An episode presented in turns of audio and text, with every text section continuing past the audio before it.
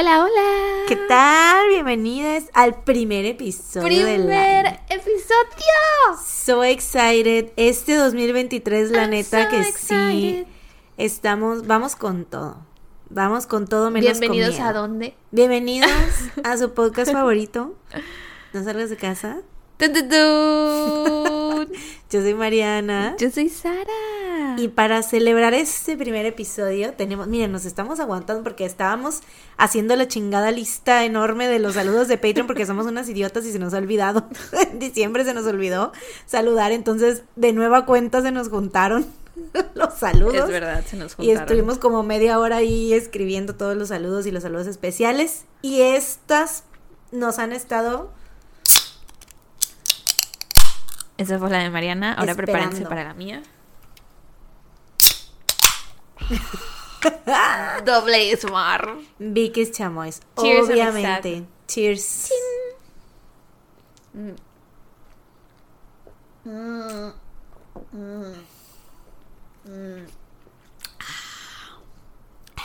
Qué delicioso. La primera Vicky güey. Chamois del año. Bueno, la mía es, sí es la primera del año. La mía también. Tengo todavía en el refri la que quedó de la posada Tun Tun. Todos los días la veo y me hace ojitos. Pero como que no ha estado el clima como para echarme una Vicky Chamoy yo solita. O sea, no he Mm. tenido calor, calor, porque a mí se me antoja siempre cuando tengo así calorcito. Ajá, sí, sí, sí. Pero hoy justamente que venía para tu casa, vi el sol y vi a toda la gente en la playa y dije, ah, hoy se, antoja. y tras. Trascalas. Sí, yo de la última vez que fui al Oxxo vi que habían un chingo de Vicky Chamois. Las y compraste siempre- todas. Todas, ahí están, te las tengo todas en el refri. Tienes un refri aparte ahora. Así es. Este, pero las vi y dije, güey, I have to. Y aparte dije, güey, pues vamos a grabar. Sí. Entonces, pues sí. Muchas gracias. De nada, Te lo agradezco. Era, es que, o sea, había que celebrar de alguna manera. La verdad, sí. Feliz primer episodio del año. Aparte, episodio 102. Sí, casi, casi deberíamos de ignorar que estuvo el 101 y decir que este es el primero este es después el de los primero, 100. sí, ¿verdad que Sí, porque sí? el otro no se sintió casi. Yo, ajá, o sea, sí es, un- sí fue una nueva era, ¿no? Ajá, pero se siente más ahorita la nueva era, en mi Ajá, opinión. yo la siento más porque pues sí es que ya es nuevo 2023. Un libro Sí. nuevo, dices tú. Ajá. Con nueva- 12 capítulos Página vacíos. 7, página 7 de 365, porque hoy es 7 de enero, ¿no? Así es. Pero en el, en el libro Tuntuntun es página 1 de X. No Sí. sabemos cuántos episodios vayan a salir Ay, este sí, año. sí es cierto. ¿Y, y cuántos años vaya a vivir el podcast? Entonces es como de Página, página 102. 7 de quién sabe. No. 102, sí, tienes razón. y yo página 7. Página 102 o página 1, como le quieran llamar, porque pues es el primer episodio del año, pero Ajá. así. Página 1, tomo 3. Porque empezamos en 2020. Ah, Entonces fue el tomo primer 3, tomo. tomo 3, página 1. Ah, no, sería el tomo 4. Tomo 2020, tomo 1, 2022. No, 2021, tomo 2. 2022, tomo Güey, 3. ¿Por qué nos hacemos siempre esto, güey? O sea, siempre Nos evidenciamos. ponemos de pechito. Sí, siempre. Este, bueno, tomo 4. Tomo 4, sí. Oye, ahorita que dijiste que es 7 de enero, para empezar, that's not true. Es 8 de enero. Pero si fuera 7 de enero, o sea, yo me, me Desde enganché un principio, con el güey, 7 o de sea. enero porque dije, güey, me quedan 20 días de veinteañera nada más, ¿no? Pero ahorita chequé la compu y es 8 de enero. 19 días. te 19 días de veinteañera, oh por Dios. Güey. Pero bueno. ¿Cómo te sientes al respecto? Mm, pues bien. O sea, nunca, es que yo, nunca he sentido mira- ansiedad yo con respecto a cumplir años. Ay, no, yo sí, güey, sí es cierto. Sí, qué, qué bendecida eres. Porque sí, güey, yo, pero ¿sabes con qué me he estado consolando? ¿Con qué? Con que todas mis amigas treintonas me dicen que cuando tienes 30 les gustas a los de 20 y a los de 30 y a los de 40. LOL, Entonces güey. yo digo, ya se van a, se suben mis posibilidades de... Ya este, eres este fair game para sí, todos. Sí, sí, ya es como que Para ya. todos los campos. Qué bueno que encuentres consuelo en Entonces, eso. Sí, sí, sí, la verdad. Bendecidos pues ya. sean los 30 entonces. Pero bueno, oigan, pues feliz año. Esperamos que la estén pasando muy bonito, que nos hayan extrañado. Sí, ya saben que nos tomamos siempre nuestras vacaciones. Nos íbamos a tomar una semana nada más. Ah, sí es cierto, hay que hablar de eso. Pero eh, yo Por algo no nos despedimos de ustedes en el episodio 101, de Sí, haber sabido no. que las cosas iban a ser así, les hubiéramos dicho así de, ay, oigan, nos vemos hasta el próximo año. Sí, pero sí teníamos planeado grabar otro episodio más el año pasado. Ahí sí. Mm. Este, pero me enfermé y solo ese episodio solo yo iba a contar caso, entonces no me enfermé, o sea, nada grave, Tenía tos. pero ajá, tenía tos y estaba me dolía la garganta, o sea, fue eran mis únicos síntomas, pero pues o sea, ¿Cómo vamos a grabar? Sí. Si tiene tos, si Sí, está tos y y- tose, ¿cómo va a hablar? sí, yo era la que iba a contar mi caso, iba a ser un caso largo, entonces que por cierto, el caso que voy a contar hoy no es el caso que voy a contar el episodio pasado. Ese caso queda Lo pendiente para mi cumpleaños, como Para ya dijimos.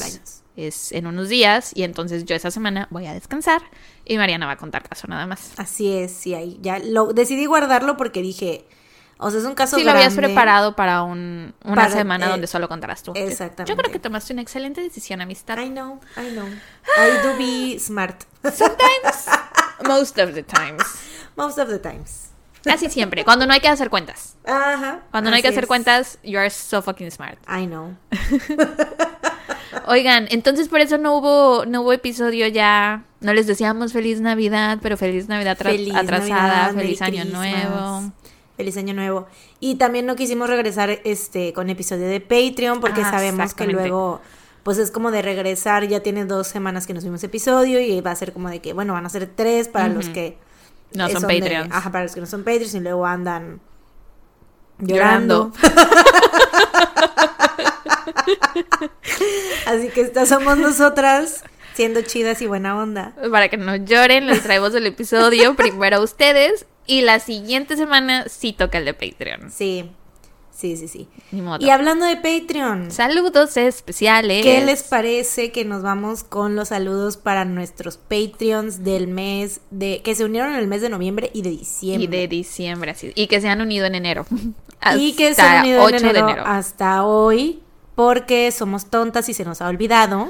Así es. Entonces, este, pues ya se nos juntaron de nuevo. Sí, entonces yo voy a decir todos los saludos de corridito y después Mariana dará los saludos especiales. Así es. Así que un saludo para Judith Andrade, para Denny Hernández, para Fanny Paulette Enríquez Aguilar, para Ángela Fernández, Fernanda Muñoz, para Brenda, para María Espinosa, para Rodríguez Valdenebro Andrea, para Sara García Mitocaya, para Gum, para Samantha Sepúlveda Iñiguez, Iñiguez, Iñiguez. Iñiguez, para Cintia Madrigal, para Beatriz, para Da- Daniela Toala, para Ingrid Ingrid, dos veces Ingrid, para Jetsi Margarita Ruiz y Fuentes, para Tamara Esquivel, para Montserrat Montes, Lisbeth Sánchez Ayala, para Citla Lanas, para Leslie, para Belino Sánchez, que es un amigo mío, saludos a Arturo, para María Fernanda González, para Abril Olvera Rodríguez, para Felisa Leiva, Liliana Saucedo, Consuelo Salinas, Jude Ilia, Jude Ilia, eh, María, es que no Jude sabía, y Lía, Judy Lía. pensé, lo leo Jude and Lia porque pusieron el Ajá, simbolito de la ajá, and. el ampersand. Ajá, ¿cómo se llama? Ampersand. Ah, esa cosa. Eso. Eh, entonces, para ellos, un saludo también para María José Gómez Fernández, para San Mo o San Mu, para Liam Vital Islas, para Nancy Martínez Morales, para Ivette Gómez, para Diana Álvarez, para Cintia Hernández, para Fernanda Gómez Martínez, para Frida Rebeca Lera Gaza, para Daniel Vargas, para Ana Carla Becerril Recendis, para Marza Aguilar y por último para Carolina, que se unió hoy mismo. Bravo. Y eso es todo. Gracias, gracias.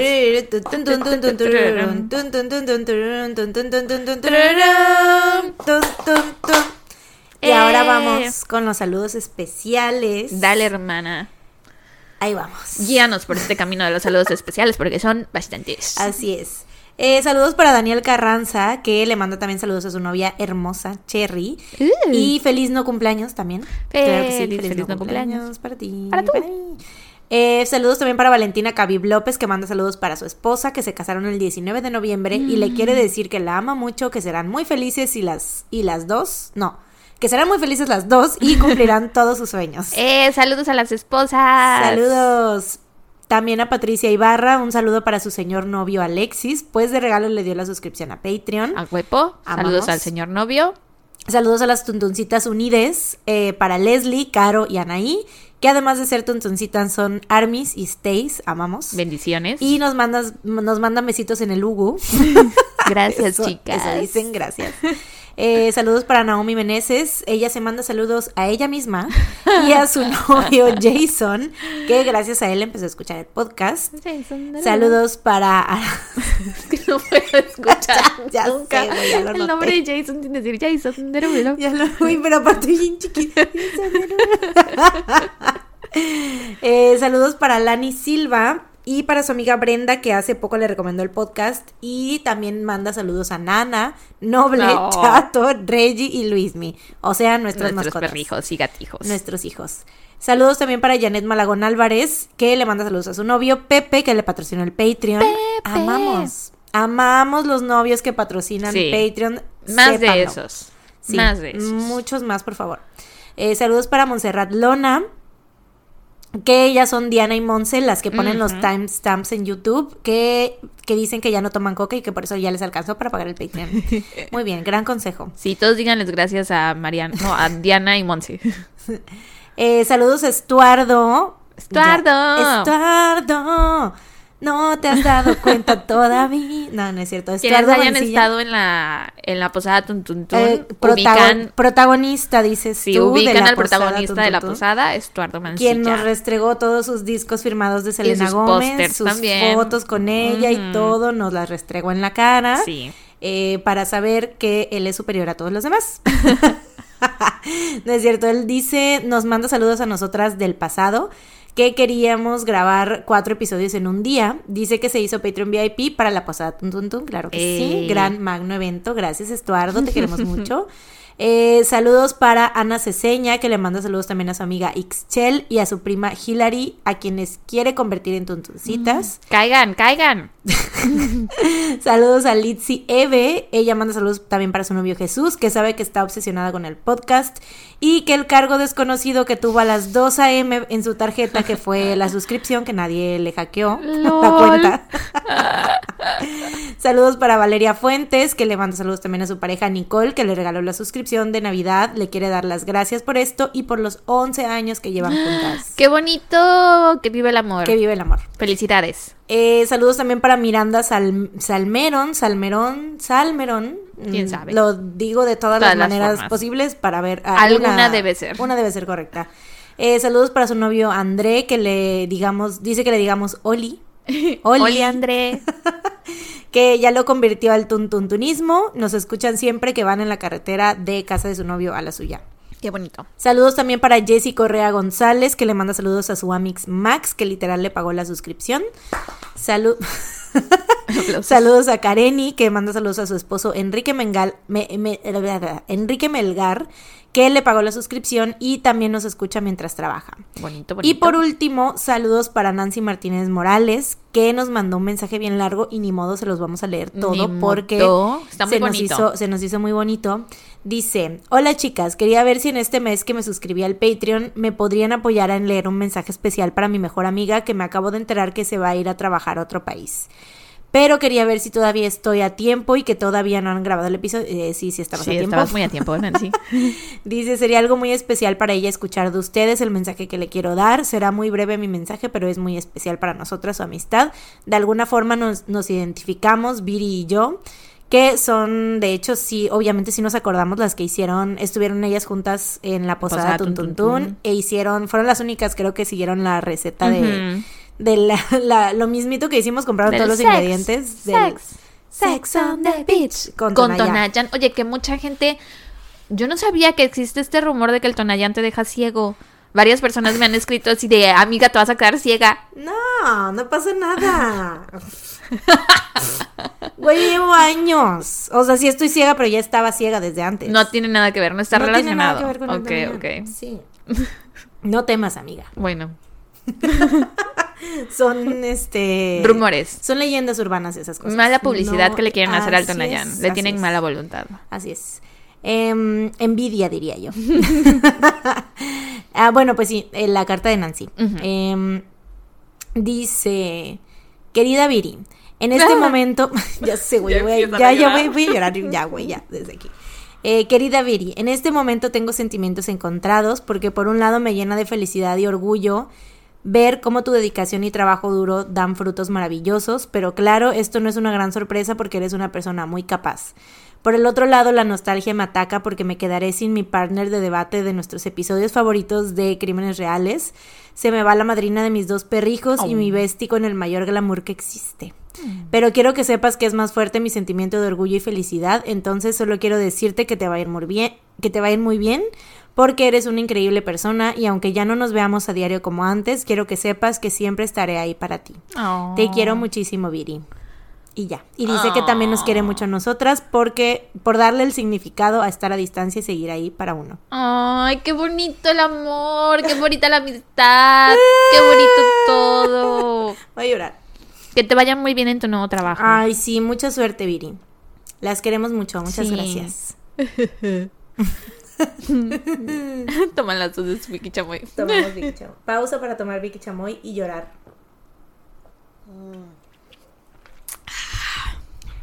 Qué deliciosa, güey. Ay, sí. Ay, sí. Ay, sí. I know. Pues bueno. ¿Fue todo? Ya. Sí, pues era el último. Pues esos fueron nuestros saludos para nuestros Patreons. Muchas gracias. Recuerden que si quieren un saludo especial o un saludo nada más, únanse a nuestro Patreon.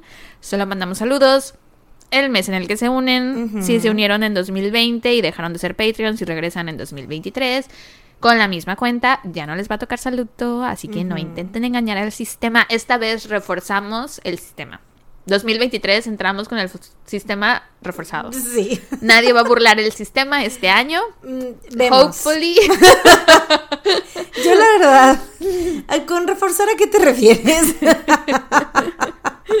Aquí tenemos más determinación, eso es ah, todo. ok, ok, ok. Sí, it's, it's true. Eh, Tenemos más determinación a que vamos a cumplir lo que decimos, pero puede ser que un día no lo hagamos. Pero sí, únanse a nuestro Patreon. La próxima semana toca episodio de Patreon. Si no nos pueden apoyar por ahí, acuérdense es. que nos ayudan muchísimo recomendándonos por Twitter, por Instagram, mandándolo a todos sus grupos de WhatsApp, de señoras que compran toppers o de lo que sea. Aparte, neta, neta que sí vale mucho la pena nuestro... pe- O sea, no es porque sea nuestro. Vale muchísimo No la es pena. porque sea nuestro, pero es que sí hay muchísimo contenido. La neta sí. Hay se ha construido un chorro. Llevamos tres años con el Patreon ya, entonces. O sea, son tres años de episodio, de episodios extras, de minis. Que los minis al principio, o sea, nunca fue como que de repente salieron. No, no lo planeamos desde un principio así. O sea, fue más bien como que salieron y pues ahora ya son un chingo de minis, y un chingo de episodios extras y así. Entonces, este, pues sí vale la pena por la cantidad de contenido que hay. Y obviamente, pues, los literalmente son episodios. O sea, en los episodios extras son episodios y en los minis nos conocen muchísimo más en, pues, personalmente y así. Chismeamos mucho. Entonces, Sí. La verdad es que excelente contenido, diría yo. Excelente calidad. Yo también lo digo. Porque yo he visto los Patreons de otros creadores de contenido y digo, ay, ay, ¿qué? y cobran más caro que nosotros, o sea, como 500 pesos por migajas. Y yo, ay, no. No, la neta, nosotros, o sea, Por no es por migajas. nada.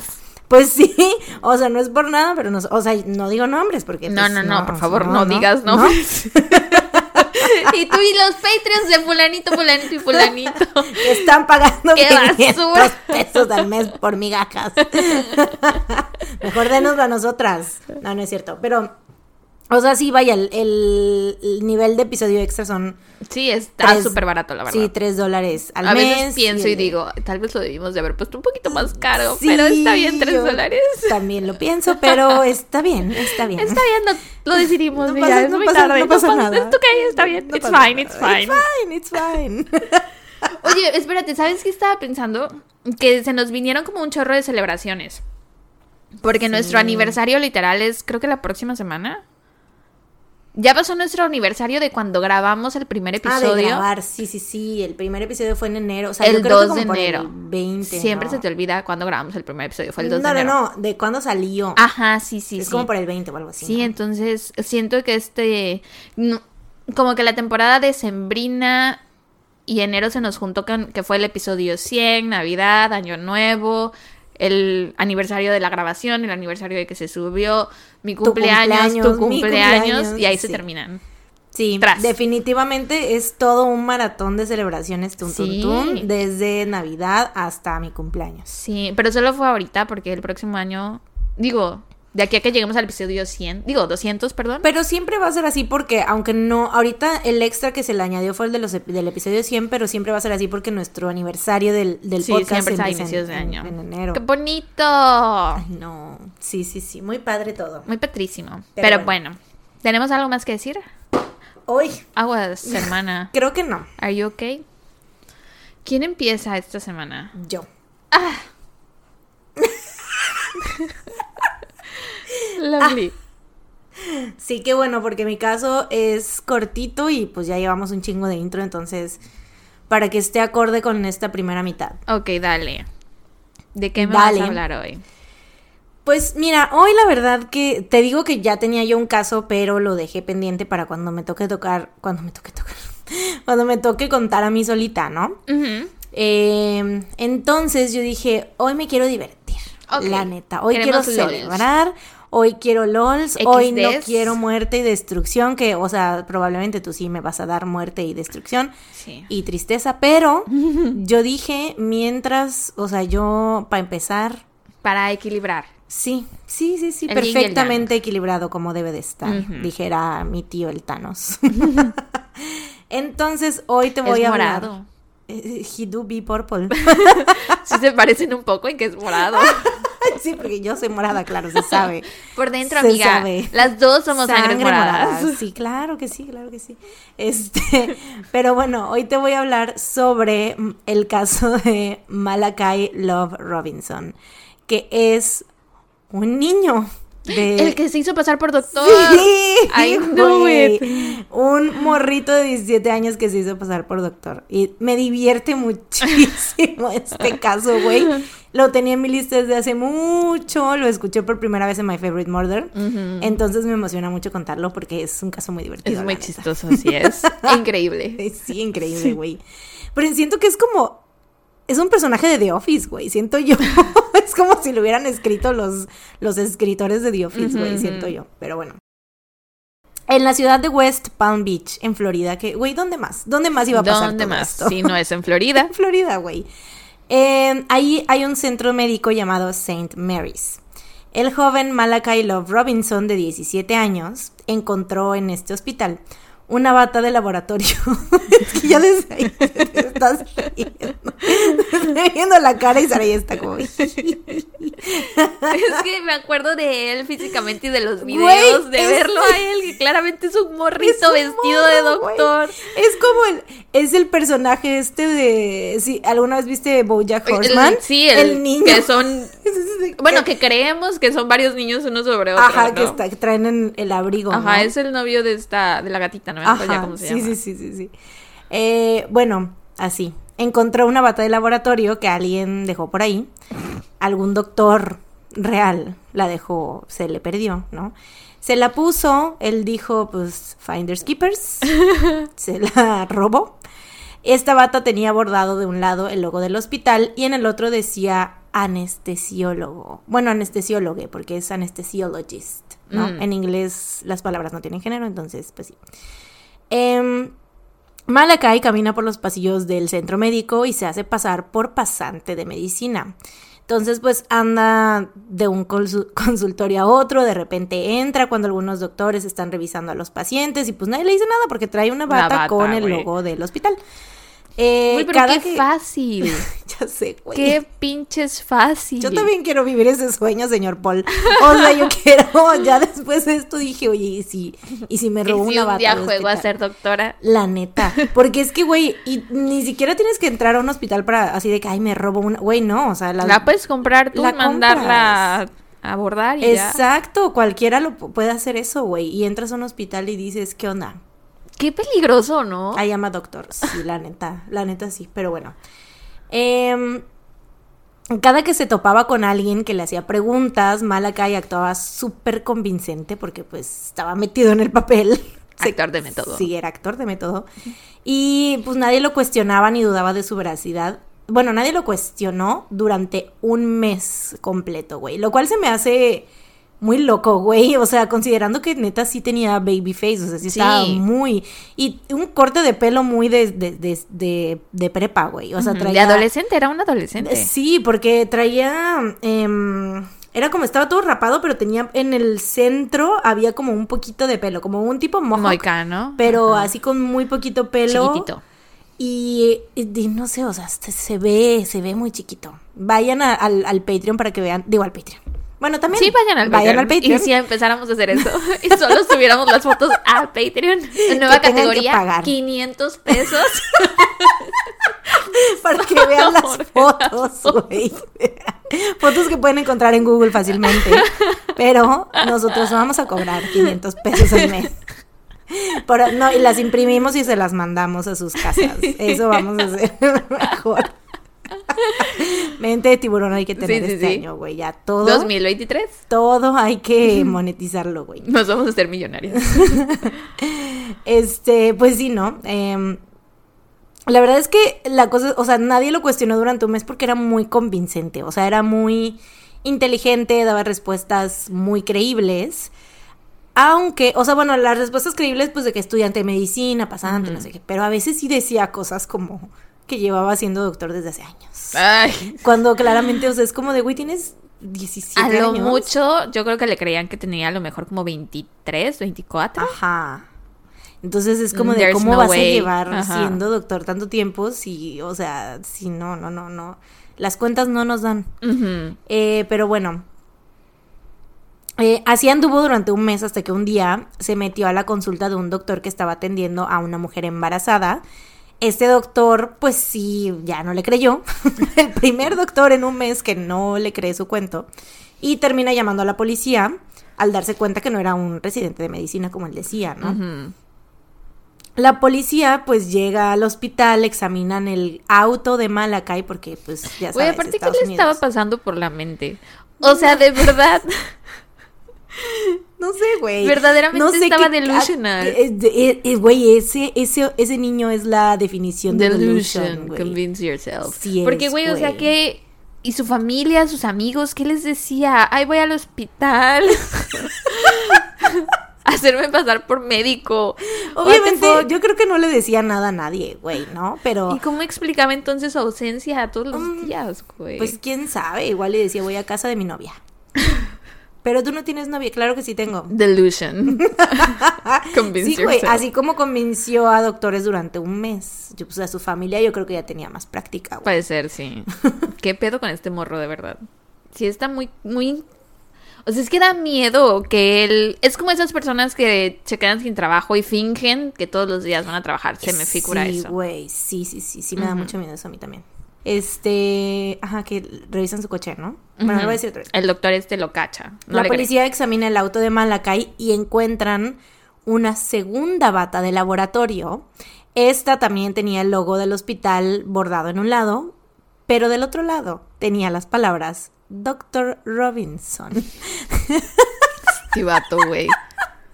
Que güey, como dices, o sea, tú nada más llegas con una bata, le dices, bórdeme esto y te lo... O sea, ¿quién te va a andar Señora de? Park.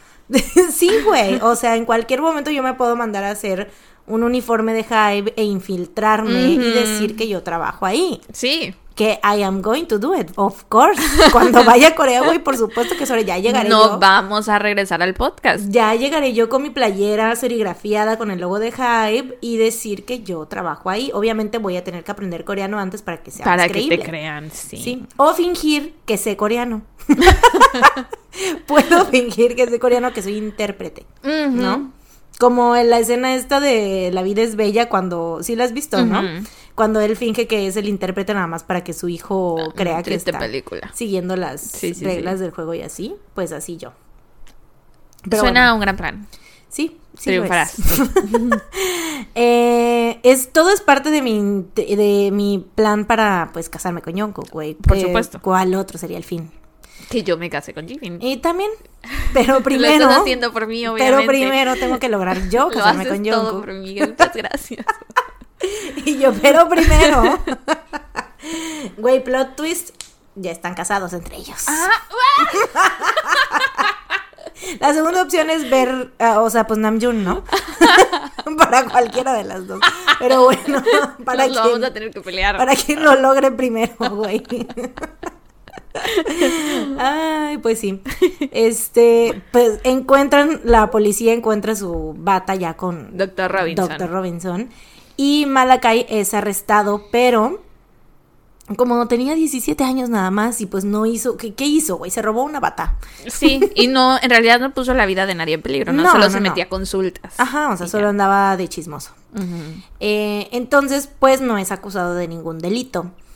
Eh, que yo siento que es como de, güey, no sé, o sea, en vez de ir a Kitsania. Es que ya estaba muy grande, ¿no? Como para ir a, para ir a lugares tipo Kitsania, ya estaba muy grande, güey. Estúpida eres. Ya no podía entrar, güey, a fingir ser doctora ahí. El siguiente paso es un hospital. Un hospital real, de verdad. Pues sí. No le quedaba de otra. Es que, güey, en Kitsania hay Tienen que cambiar las más. políticas de Kitsania. Sí, güey, que, se- que acepten ya hasta los 17. Sí, por él. Solo por él. Ya vemos que hay niños un poco más grandes que quieren jugar a ser doctores. Pues sí, güey, claramente. ¿Qué vamos a eres? Pero bueno, la historia empieza a sonar en los noticieros, en los, ajá, en los noticieros locales y nacionales como el niño que fingió ser doctor. Aparte del niño. El ni pues es que era un Sí, era un niño, pero todavía no tan niño. No tan niño, el adolescente, The ¿no? teenager. Pero es que sí en los eh, ¿cómo se dice? En ¿Noticieros? Los noticieros decía así de que titulares iba a decir. Mm. Decía de que the kid who pretends to be a doctor. Y ya sabemos que porque en Estados Unidos siento que, bueno, en inglés, eh, kid puede ser como que alguien hasta 17 todavía, siento yo, ¿no? Como sí, que he's a kid. Pero bueno, eh, y pues sí, no sé, sale esta noticia de que engañó a todo el staff de un hospital durante un mes y en las noticias siempre ponían fotos de una sesión, que es la que vamos, va a ser la primera foto que vamos a poner En Patreon. En Patreon. En nuestra nueva categoría de 500 pesos. Este, es, estas fotos, güey, donde sale, o sea, se ve que son fotos de una sesión que tomaron en familia y así, pero también hay fotos de él solito con una bata de doctor y un estetoscopio, güey. No puede ser, güey. Y lentes, lentes de esos de los rectangulares, así, que por cierto, eso siempre, que son, se ve más como reading glasses, ¿no? O sea, como lentes para leer, que siempre los traía así como que arriba de... Ay, Dios ¿sabes? Así mío. como señor viejito. Eran props. Sí, sí, sí, güey. Pues era parte de sus props, es actor de método. Este, pero están cagadísimas esas fotos, güey. Sí las has visto, ¿no? Sí. Cagadísimas, güey. Eh, pero bueno, porque a mí me da mucha risa, güey, de esto que es, era como una sesión familiar. Y él o sea, dijo, porque, ay, déjenme saco mi pata. porque me va a servir esto un día, yo lo sé. Estas fotos me voy a aprovechar de que ya estamos aquí. que no venía yo para, No, para no nada venía yo preparado. preparado, pero miren lo que traigo aquí. ¿Será que pueda yo salir con mi bata? y Mamá, mi ¿te importa? Siento que es como de esos niños que siempre andan disfrazados de su superhéroe De favorito, güey. Ah, ya, ya, ya. O sea, de Spider-Man o así, que a huevo quieren que los... O las niñas que se que siempre andan como de princesas y así, ¿no? Pero en esta ocasión era doctor. De doctor, sí. Qué cagado vato, güey. Es increíble, güey, de neta. Eh, pero bueno, todo esto ocurrió a principios del 2015, ¿no? Para octubre de este mismo año, Malakai vuelve a ser arrestado por hacerse pasar como masajista terapéutico en un centro de rehabilitación. Que ahí ya estamos hablando de cosas más Sí, ya no es tanto jiji. más turbias. Sí, ya está más turbio eso, ¿no? Eh, y el Departamento de Salud del Estado de Florida le emite, o sea, keep in mind, sigue teniendo 17 años. Entonces le emiten una orden de cese y desista, que es básicamente una carta que las autoridades le envían a un individuo o institución, en este caso, pues un individuo, para que dejen de para que dejen de realizar supuestas actividades ilegales, ¿no? O sea, básicamente como decimos aquí en México, le dan su estate quieto, ¿no? Diría yo. Sí, sí, sí. Así de deja de hacer lo que estás haciendo, por favor. ¿no? Cese y desista. Cese y desista.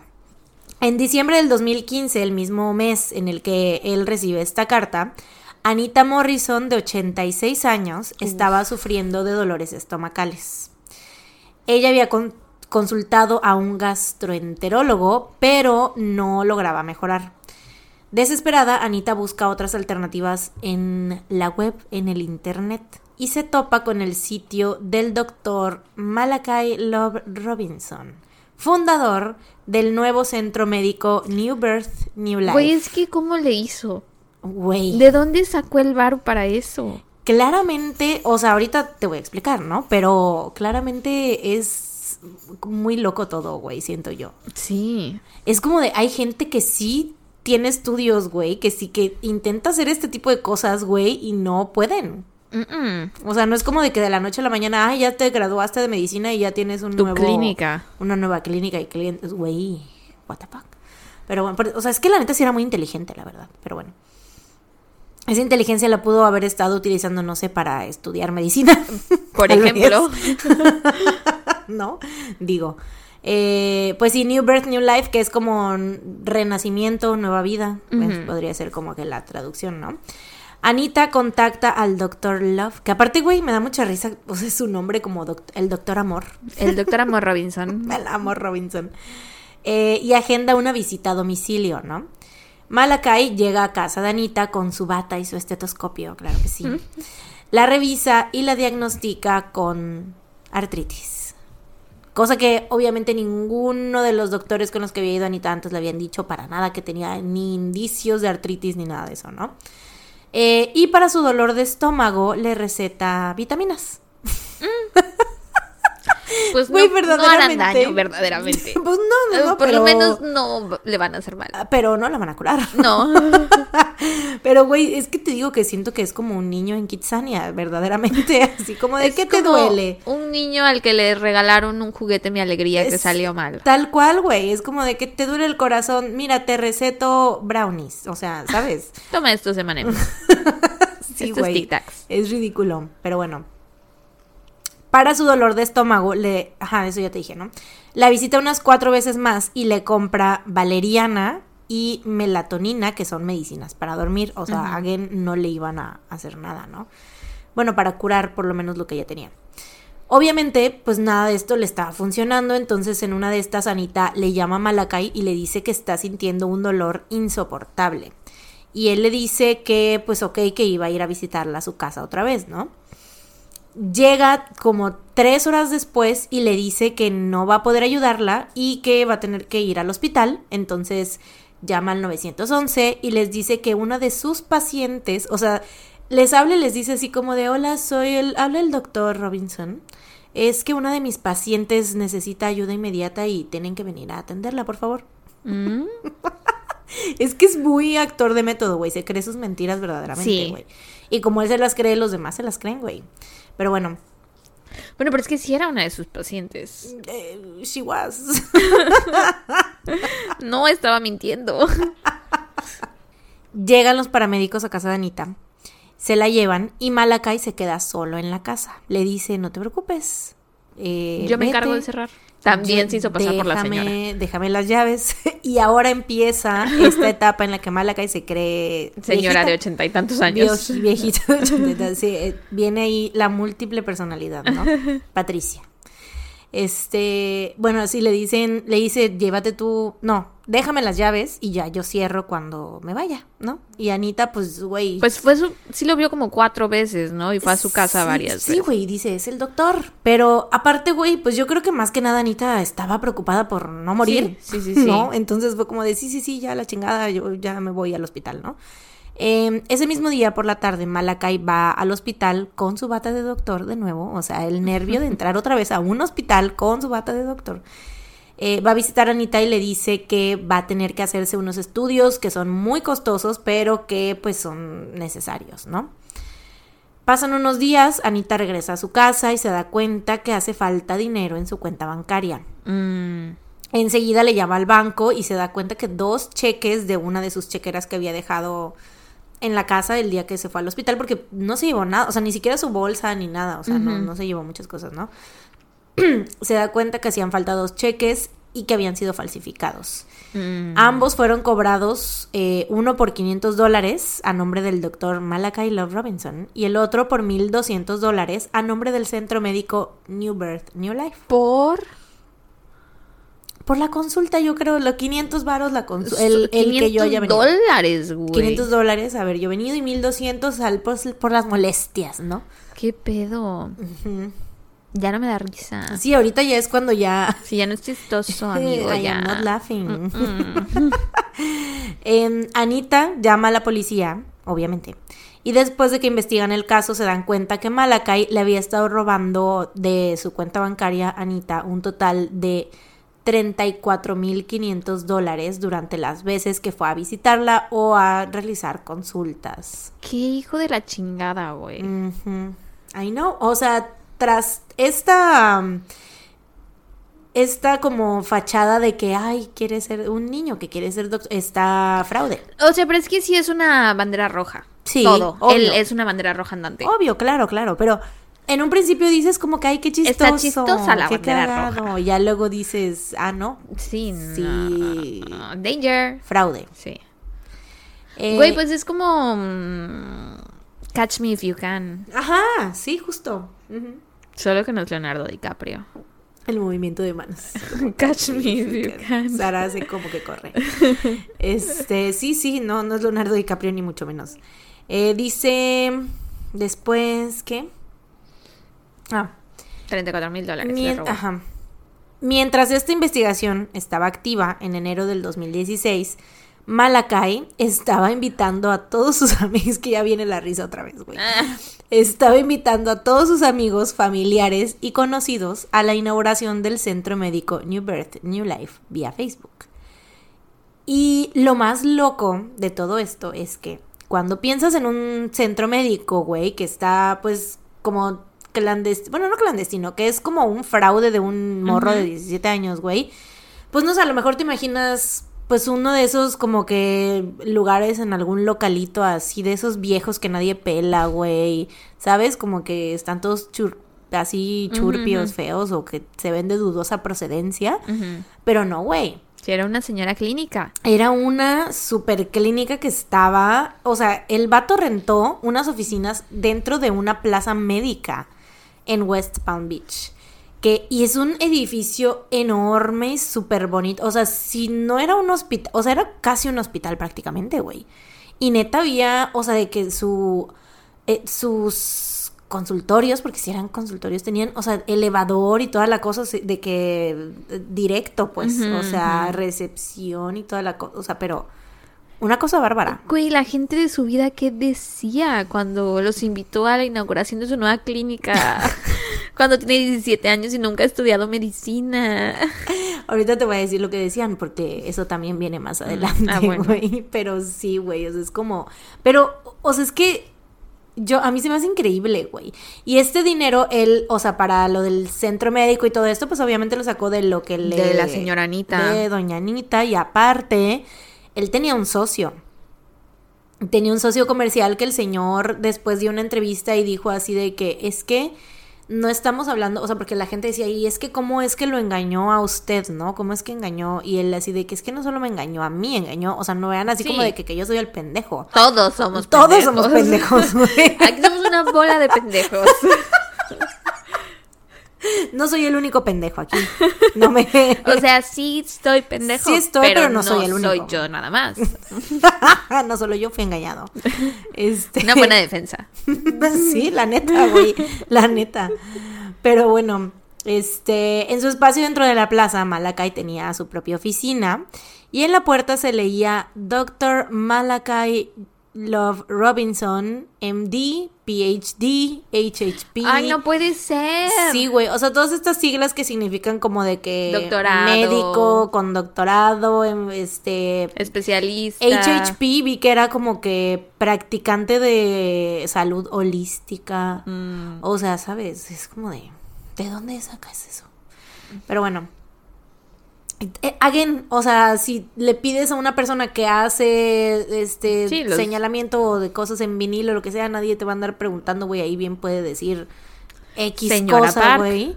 Se- señora Park, oficina de la señora Park. Sí. Entonces, La señora de Jimmy Park. Sí, nadie te va a cuestionar. No, ¿Quién te va a güey. cuestionar, güey? La persona solamente está preocupada por Que le pagues. que le pagues y ya. Pero bueno, em, en el sitio web de New Birth New Life también se especificaba que además de ser un centro médico, se ofrecían cuidados de urgencias, que obviamente esto sí ya es más peligroso, güey. O sea, ¿qué tal que te llega alguien con un chingado eh, palo atravesado en la cabeza, güey. ¿Qué vas a hacer? ¿Cómo lo vas Sí. a atender? O sea, no puedes hacer cirugía ni nada No. de eso, güey. Eh, también había una parte donde mencionaba algo así como conoce a nuestro personal médico, ¿no? Había un apartado. Y güey. es él nada Y más. esto salía en las noticias, güey. Güey, no, espérate. O sea, es una foto, la foto más de stock que te puedas imaginar, güey. Así de que cuatro modelos con batas, güey, sonriendo así, güey. O sea, literal que nada más le faltó, le faltaba que tuviera el, El watermark. Sí, güey, no mames. y es como conoce nuestro personal médico. What the fuck, güey.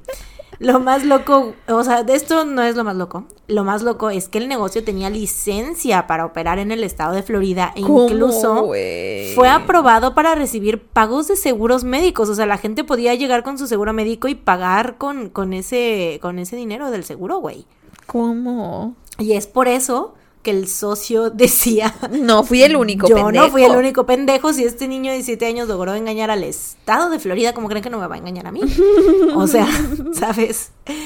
Eh, pero bueno, una de mis fuentes, que una de las principales fuentes, aparte del episodio de My Favorite Murder, es un reportaje del canal WPBF25, que es un canal de noticias de Florida. Y una de las reporteras, güey, va a entrevistar a Malakai en las oficinas de New Birth New Life después de recibir la llamada de uno de los familiares que se preocupó después de recibir la invitación para la inauguración del centro médico. Te digo, o sea, obviamente la, la familia recibe esta invitación. Se Y es así de- de... ¡Qué verga! Creo que ya mi Las primo fue... cosas se están saliendo de Mi control. primo llegó demasiado lejos, yo creo, ya. Su sueño. como- sí, ya es como de, te imaginas diciéndole a la mamá así de tía, ¿por qué lo deja que haga esas cosas? Aparte hablándole de usted a la tía. Tía, ¿por qué lo deja? pues es que así, yo a mis tías les hablo de usted, güey. ¿A poco? Sí. Ah, no sí, sabía. sí, sí. Pero bueno, sí es como de, ¿por qué lo deja hacer esas cosas, tía? O sea, ya llegó, ya no cree que ya es demasiado. Muy lejos. O sea, es que no es Sí. que esté muy... No que haya... le- O sea, sí, definitivamente llegó muy lejos. Pero es porque no lo guía por el buen camino. Mm, mm. De que sí puede llegar a esa meta. Pero primero tiene que seguir todos estos otros pasos. Claro. Pero es que él también decía ¿Para qué voy a que estudiar, güey? que no, y- él decía que ya había estudiado. Ya había visto Grey's Anatomy. Claro, Doctor House. Todas esas, ujú, ya se las había echado todas y por lo tanto ya podía dar consultas. Hospital Playlist. ¿Cómo se llama el drama que es de doctores? Ajá, algo Hospital así. Playlist, Playlist Hospital, algo así. Ajá, Hospital Playlist, creo. Ya lo había visto también. Ajá, también, claro. Eh, bueno, te digo, les hablan al canal de las noticias para que vayan a ver qué pedo, ¿no? Y porque yo creo que también fue un movimiento muy de, pues de muy de familia, ¿no? Así de que no le vamos a hablar a la policía, pero sí A las noticias. a las noticias, ¿no? Mínimo, que se haga viral. mi- Vamos a exponerlo para que nadie vaya. Sí, Sin que lo metan a la cárcel. Para que vean que sí es una estafa, ¿no? Eh, pero bueno. Güey, neta. es, que, es que es ridículo todo. La reportera llega y encuentra a Malakai solo en esta oficina con su bata de doctor y su estetoscopio, claro que sí. le dice que si le puede hacer unas preguntas, Malakai accede, se sienta detrás de la recepción, se quita la bata, así como, como quien... Y se pone un gafete de recepcionista.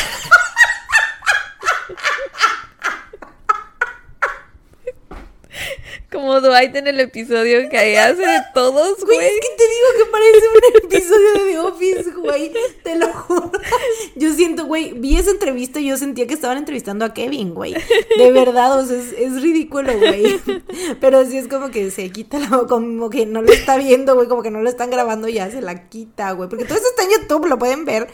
Entonces, se la quita y empiezan a entrevistarlo, pero o sea, él empieza a decir que no se siente cómodo, porque obviamente le, están, le hacen preguntas así de que, oye, a ver, ¿qué pedo? ¿Cuántos años tienes? ¿Cómo que eres doctor? Terminaste la prepa. Güey, que de hecho, o sea, para empezar desde ahí, o sea, creo que todavía ni había terminado la prepa. Pero bueno, entonces él dice que no se siente cómodo con las preguntas que le están haciendo y que si pueden dejar de grabar, por favor, ¿no? Entonces se apaga la cámara y después, güey, o sea, este reportaje que hay de, de, de este canal de noticias, este, ya tenía todo este footage, ¿no? O sea, ya habían ido ese día y ya luego fue como, el vato les llamó para que regresaran al día siguiente, güey. para que ya que siempre sí quería que lo entrevistaran. Ah, Es que necesitaba tiempo No para estaba meterse, No estaba preparado. preparado para meter, no estaba metido en el papel todavía, No. entonces necesitaba tiempo. Entonces al día siguiente, güey, ya les da el tour por el consultorio. Trae él, haz de cuenta que trae como ya un suétercito y un saco, ¿no? Ya no trae su bata. ya más vestido de. Ya más formalmente, ya se ve más grande incluso, ¿no? Es, ya no se ve de 17, ya se ve como de 18, 19. Se pintó unas Porque canas. La baby face nadie se la quita, güey. No, pobre. Güey, aparte mientras van por el... de- les está dando el tour y todo esto, güey, en la... En la puerta, güey, se ve que había tapado con una cintita lo de... PhD. PhD, MD, no sé qué. Y la reportera lo quita, güey, así de... ¿Y esto qué es?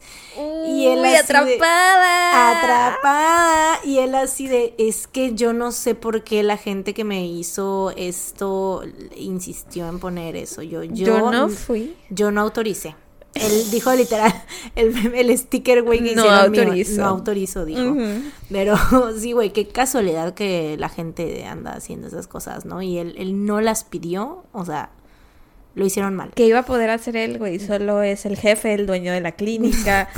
¿Qué iba a poder hacer? taparlo con una cinta, claramente.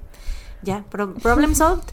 Pero bueno, eh, la reportera le empieza a hacer preguntas sobre su licencia médica y la experiencia que dice tener, porque en el sitio web decía que tenía experiencia de años siendo doctor, o sea, y él, o sea, tenía 10, ya para este punto tenía 18 años y es como de, güey, no, ¿cómo, cómo vas a tener experiencia de años si esta, o sea, Tienes niño- 18. o sea, si hubieras empezado la carrera de medicina a los 14 Ujú. y luego, ¿qué, ¿cuál experiencia? O sea, no.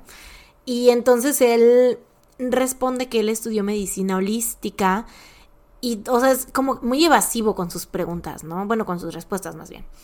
Eh, y ya cuando la reportera le está diciendo así de que, ah, ok, ¿dónde estudiaste? Y él así de, es que no me siento cómodo dando esa información Mm, eh, no, no, les, no, eso no lo voy a responder, ¿no? Y diciendo también así de que es que toda la información que ven de mí es de, o sea, que está en el internet, son cosas que otra gente escribe, esas yo no las escribo. Y pues yo no puedo estar controlando lo que la gente escribe de mí. mm. Porque, y que son, eran sitios como de directorios, de doctores y cosas Ajá, así, como ¿no? tipo doctoral y algo así. Ajá, ajá. Entonces él decía que no podía cambiar lo que ellos decían, pero luego la reportera, güey, fue e investigó con las personas de los sitios web y les decían, ah, sí, una persona que decía ser él, o sea, una persona que dijo, hola, soy el doctor Love, Love Robinson, me podrían poner esta información sobre mí, o sea, literal, güey. Entonces, es como de nadie te cree. Pero bueno. Eh, ajá, ¿no? Le dice que, que no estaba cómodo diciendo esta información y que no estaba haciendo nada ilegal para empezar, ¿no? Que él no estaba dando consultas y que solamente era el dueño del lugar, o sea, que era el, el encargado y que más bien él contrataba personal médico, ¿no? O sea, no era él... Pero no había personal médico. Güey, no había nadie. Pero bueno, él estaba diciendo que no, esa era como su excusa para decir que no estaba haciendo nada ilegal, ¿no? Mm. Eh, pero bueno, mientras todo esto estaba pasando, te recuerdo que Malacay estaba siendo investigado por las Los autoridades 34 mil dólares. por lo que había pasado con Anita, ajá. Entonces, cuando este centro abre, o sea, sale el reportaje, se inaugura el centro y entonces una agente encubierta hace una cita. Porque ya, ya lo tenían por los cargos estos de fraude y todo esto, pero es así como de, pu- puede que haya más, o sea, puede que sí esté dando consultas, lo más seguro, ¿no? Entonces, eh, agendan una cita y cuando ella llega a Malacay la recibe con su bata y su estetoscopio. Ay, no puede ser. Y sus lentes. Y sus lentes, claro que sí, no, no se te olviden los lentes. Y él mismo le da la consulta y la examina. Inmediatamente después de que esto sucede, Malakai es arrestado, o sea, ya estaba la, Sí, sí, sí, los- esperándolo ahí. Esperándolo. Y esto también está en video porque, güey, mientras sucedía el arresto, estaban los reporteros ahí, güey. Porque, o sea, yo me imagino que cuando la policía vio el reportaje, les dijeron así de, ah, oigan, pues ya estamos a punto de ir a arrestarlo. ya, pues una vez cáiganle para que graben, para que tengan la noticia, ¿no? Yo creo. Este. Entonces, obviamente, está la misma reportera que le había hecho las preguntas y todo, güey. Van pasando por el, por el elevador. y le va diciendo así de que, oye, No que no dabas consulta. no que no dabas consulta, que qué onda, qué pedo. Y él así de súper serio, güey, súper serio, así de, no puedo contestar esa pregunta. Esa pregunta se la tiene que contestar mi abogado. Hablé con mi abogado y mi abogado y mi abogado y mi abogado, güey. Y yo, ¿qué? Pues es que ya se dio cuenta que lo cargó la verga. Claramente, güey. Pero bueno, lo arrestan y más adelante sale bajo una fianza de 26 mil dólares y sus abogados consideran la opción de buscar ayuda para su salud mental, ¿no? Sí, le hace falta lo un más, poco. Sí, sí, sí, lo más lógico, ¿no? Sí. Después de esto, él mismo llama a una conferencia de prensa. Porque en primera te he de decir que él no estaba nada de acuerdo con que este, le dieran ayuda para su salud mental. Y nada, él no, él no quería, les decía que estaba muy bien en sus todas sus facultades mentales, muy bien. Llama a una conferencia de prensa él mismo. Alguien quítele el celular. Eh, y aquí le pide a la gente que por favor dejen que él y su familia lidien con este problema en paz. Y que sus abogados estaban haciendo todo el trabajo, ¿no? Y que los dejaran, que dejaran a sus abogados hacer su trabajo.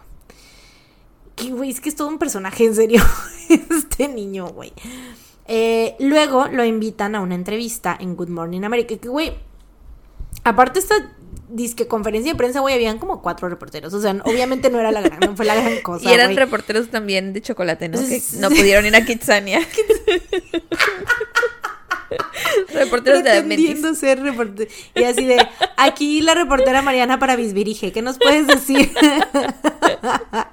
Yo con mi, con mi credencial de Bisbirige, güey, de reportera y así de... y mi micrófono este, el que tengo de Bluetooth que te distorsiona la voz, ¿no? Así de... sí, güey, todo esto tuvo lugar en Kitsania. Este- Fundaron una ciudad de chocolate. Ay, güey, lo invitan a Good Morning America. Le hacen una entrevista y esta persona que lo está entrevistando le empieza a decir así de, o sea, esa persona ya era un poco más agresiva, ¿sabes? O sea, como que ya le estaba diciendo directamente más las cosas. Le dice, es que tus respuestas son muy evasivas, todo lo que nos, estás diciendo es muy evasivo y suena que estás mintiendo. Y entonces el Malakai le dice, no aprecio tu tono de voz y ni la manera en la que estás llevando esta entrevista. Y se para y se va, güey. Oh. Güey. ¿Sabes a quién me recordó? O sea, con, porque o sea, en inglés fue como de que I don't appreciate Your tone. Ajá. Willam, El ¿no? Willam, güey. Your tone seems a very little pointed. right now. Sí, Sí, sí, güey, sí, con. Phoebe O'Hara así tal cual, güey. Yo, yo dije, güey, Willam. Sí. Oye, pero para tener 18 años, conocía sus límites, güey. sí, sí, sí. Puso su límite y dijo, a mí no me vas a hablar así. y ¿Y se fue? Se paró y se fue. Oh, por Dios. Ah, eh, Good Morning America, güey. Si no de cualquier lado. En televisión nacional, wow. Y bueno, su siguiente movida, porque, o sea, esto estaba pasando, lo estaban investigando, o sea, él salió bajo fianza, ¿no? Estaba, pues estaba libre. ¿Y qué hace el doctor Malakai Love Robinson, güey? Em, el vato intenta comprar un jaguar de 35 mil dólares. Se va a Virginia, ¿no? A, la, a otra ciudad. Intenta comprar un jaguar de 35 mil dólares. Una ganga, dices tú. Entonces dice, yo quiero. Em, pero la intenta comprar con una tarjeta de crédito robada que estaba a nombre de una señora que él estaba, él decía Otra que era, paciente. él decía que era su madrina. Eh, Ah. Era una señora de, de allá de Virginia, no sé cómo le hizo para robarse esa tarjeta o cómo, no sé, la neta. Pero él decía que era su madrina, entonces, este, pero pues no le creyeron ahí, sí fue como de que no, intentaron como ya indagar en esto, Ujú. preguntarle a la señora así de que, oiga, está aquí su ahijado queriéndonos comprar un coche, este, Sí. con su línea de crédito, ¿qué pedo, este, sí o no? La señora obviamente dice, no, yo no conozco a ese tipo, nada que ver, me- este, me quiere ¿Robar? chingar, me quiere robar dinero, ¿no? Entonces, Malakai es arrestado de nuevo, pero esta vez lo sentencian a 10 años en prisión por intento de fraude, aunque solo termina cumpliendo 16 meses. Después de esto, Malakai regresa a Florida y ahí enfrenta el montón de cargos por los chanchullos que anduvo haciendo, porque resulta que, o sea, lo de Anita, te digo, eso ya había pasado, ya había pagado bajo fianza y todo eso, pero habían más pacientes, entre comillas, a los que había pues disque atendido y que obviamente les habí- le habían pagado dinero, ¿no? Eh, entonces, al inicio se aferró como que a decir que era inocente, que no, que nada de esto, que, o sea, que él no estaba haciendo fraude ni nada. Eh, y se niega a aceptar el trato de sus abogados de declararse incompetente mentalmente, o sea, como de alegar este, Sí, sus insanity, problemas ¿no? de salud mental y así. Él se niega, dice que no, que no quiere eso, pero eventualmente se declara culpable y es sentenciado a tres años y medio. En, o sea, prefirió declararse culpable que irse por el lado de que estaba mal mentalmente, güey. O sea, neta, sí. Delusion. Muy mal, güey. Eh, es sentenciado a tres años y medio en una prisión de máxima seguridad y además es forzado Hola, aparte de máxima seguridad. de máxima seguridad Qué y fuerte. es forzado a pagarle es que güey Florida Bueno, sí. Eh, es forzado a pagarle a todas las personas que estafó que combinados daban un total de 80 mil dólares Pala. Malakai esto es nuevo güey esto es totalmente nuevo esto no lo no está en, en el episodio de My Favorite Murder porque ese episodio salió en el 2019 y esto pasó ahorita apenas en 2020, güey. Y apenas hace unos días, güey. La semana pasada apenas hubo una actualización en este caso, güey. Eh, Malakai salió de prisión en 2019 y en 2020 entró a trabajar en una compañía de envíos llamada United States... United States of Freight. United States of Freight, donde regresó a las andadas prácticamente. O sea, al principio pues le estaba yendo bien, supongo, o sea, es un trabajo es común como cualquier otro. Pero pues el vato empezó a indicarles a los clientes que pagaran directamente a una cuenta que estaba registrada a su nombre. En vez vato, de pagar directamente a la empresa, güey. Entonces, Malakai termina robándole a su empleador más de 10 mil dólares. Este vato no puede ser. Ya sé, güey. Es arrestado y apenas hace unos días, hace unos días, güey, la semana pasada, lo sentencian a 28 meses en prisión. O sea, ape- güey, a mí me sorprendió mucho que apenas fue esto la semana pasada, porque yo decía, güey, ¿qué habrá sido de este vato? Y ya investigando fue que llegué a ese, o sea, que de hecho cuando recién así ponía yo su nombre, sale en todas las noticias de la semana pasada, güey, sí, así sí. de que él va, o sea, ¿te acuerdas del niño que fingió ser doctor? No sé qué. Pues ahora regresó a prisión. Qué Mm, pedo, güey. Qué pendejo. Ya sé, güey, o sea, talk about una manera de seguirte arruinando la vida. Pues es por no Eh, aceptar ayuda, la verdad. Sí, de hecho. De acuerdo a mensajes de texto obtenidos por la corte, Malakai admitió haber recibido estos pagos directamente de los clientes después de que su jefe, Dan O'Sullivan, lo confrontara.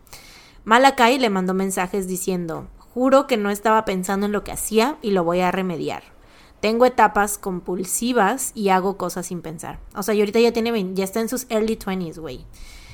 Eh, y pues ya, eso es todo. Este mes, enero del 2023, es el primero de los 28 que le esperan para cumplir esta última sentencia. That's it.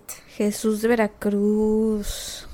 Está, vato, fuerte, está fuerte eso de que salió de prisión y volvió, ¿no? O sea, de que... Pues, o sea, sí está fuerte, pero también es como No- no de que se espera. Ajá. Es algo que te esperas, pues, sobre todo porque no recibió la ayuda que necesita. Claro. Porque se niega a recibirla, güey. Tan fácil que es, güey, la neta. O sea, ya debería de aceptar ayuda, la neta. Sí. Muy Pero pues bueno, ojalá y que cuando salga ahora sí, o sea, que no vaya escalando, ¿sabes? Porque ahorita creo que fue, pues no fue tan tan gacho, o sea, robó 10 mil, o sea, la vez pasada fueron mucho Sí, más, 80,000 y a dólares, más personas, dijiste. ajá. Entonces ahorita solo fueron 10 mil y a una persona, o sea, a su jefe y así. Entonces, pues nada más, pero aún así, o sea, esperemos que no escale, ¿no? O sea, que no haga otras cosas. Pues ojalá. Y que reciba ayuda más que nada, porque sí se ve que está muy de Lulu. Demasiado. y mira quién lo dice. Y mira, Y mira quién de lo quién dice, viene, hermano. Estamos a las máximas de Lulus. Están diciendo que este vato está de Lulu. Entonces, Sí. háganos caso. Sí. Policía de Florida, el estado de Florida. Esto es un llamado Al estado de Florida que nos está escuchando. para que reciba ayuda ese joven, por favor. La necesita. Pero pues bueno, eso fue todo por el caso del doctor, entre comillas, del doctor eh, Malachi Love Robinson. Mis fuentes fueron el repo- reportaje Playing Doctor XD. o sea, jugando a ser doctor, de WPBF 25 News, el episodio 185 de My Favorite Murder y el artículo... Voy a tomar aire porque está bien largo este título, güey, pero larguísimo. A ver. El artículo... The man who faked being a doctor when he was 18 years old is going back to jail after pleading guilty to another scam. Dios. Por Pocar Pocarapon Niam- Neamani para BuzzFeedNews.com. Y eso es todo. Wow, pues buen trabajo, amiga. Thank you, primer caso Primer del caso año. del 2023. Aplausos. Esos piecitos, güey. Te he hablado con mis pies. te voy a grabar para subirlo a Close Friends. de- para nuestros Patreons VIP. Aplausos. Aplausos.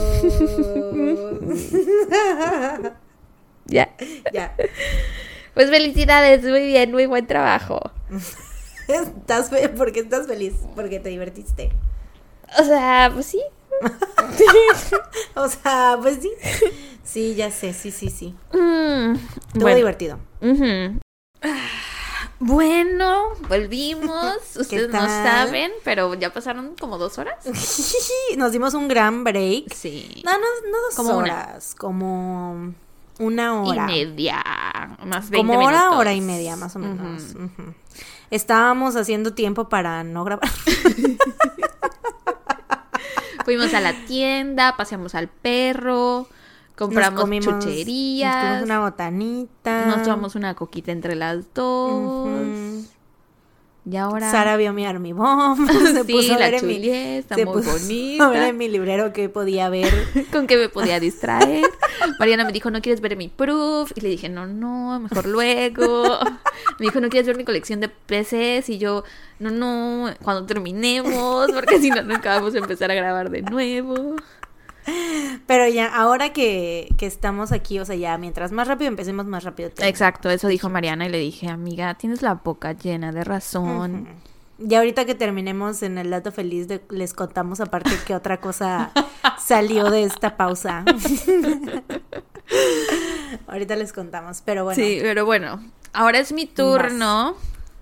Yo, mi caso no es tan jijiji jajaja, la verdad. Boo. Sí, ya sé, bu zorra yo.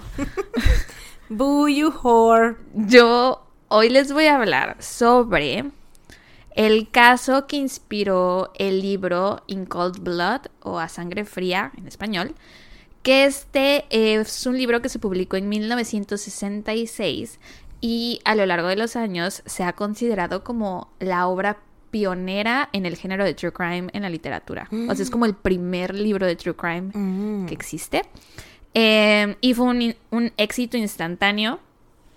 Y hasta la fecha es el segundo libro sobre crímenes reales más vendido en la historia. Guau. Solo después de Helter Skelter, que es el Ajá, libro sobre los Charles Manson. Así es. Que de hecho es como impresionante, en mi opinión, que el primero sea el de la familia Manson, porque es un caso tan, tan conocido, y que este que les voy a contar yo haya inspirado este libro, que es un caso que casi nadie conoce, güey. Es el caso del asesinato de la familia Clutter. Según yo, muy pocas personas lo Mm. conocen.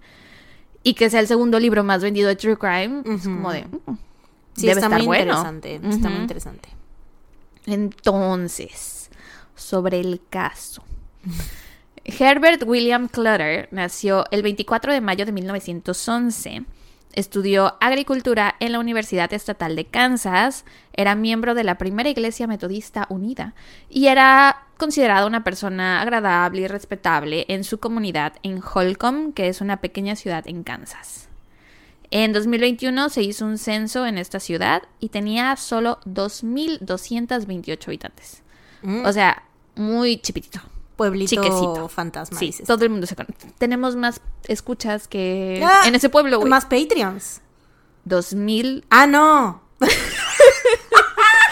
O sea, sí, manifiéstalo, decrétalo. Hay más Patreons en este momento ya. Decrétalo, manifiéstalo. Decretando. Vamos a terminar el 2023 Sí. con un Patreon más grande que este pueblo que se llama Holcomb. Es que mi, güey, es que mi mente solamente vio el número 2. Y yo dije, no, en los Patreons estamos... Definitivamente tenemos más de dos Patreons. pa- o sea, solo vi el número 2 y dije, no, nuestros Patreons empiezan con 3. ¿Sabes? O sea, como no son 200, son 300. Solo nos falta un cero. Solo nos faltaría un cero más. Sí, un cero más. Un dígito más para Sí. estar ahí, pero ya pronto. Manifiéstalo, hermana. Decrétalo.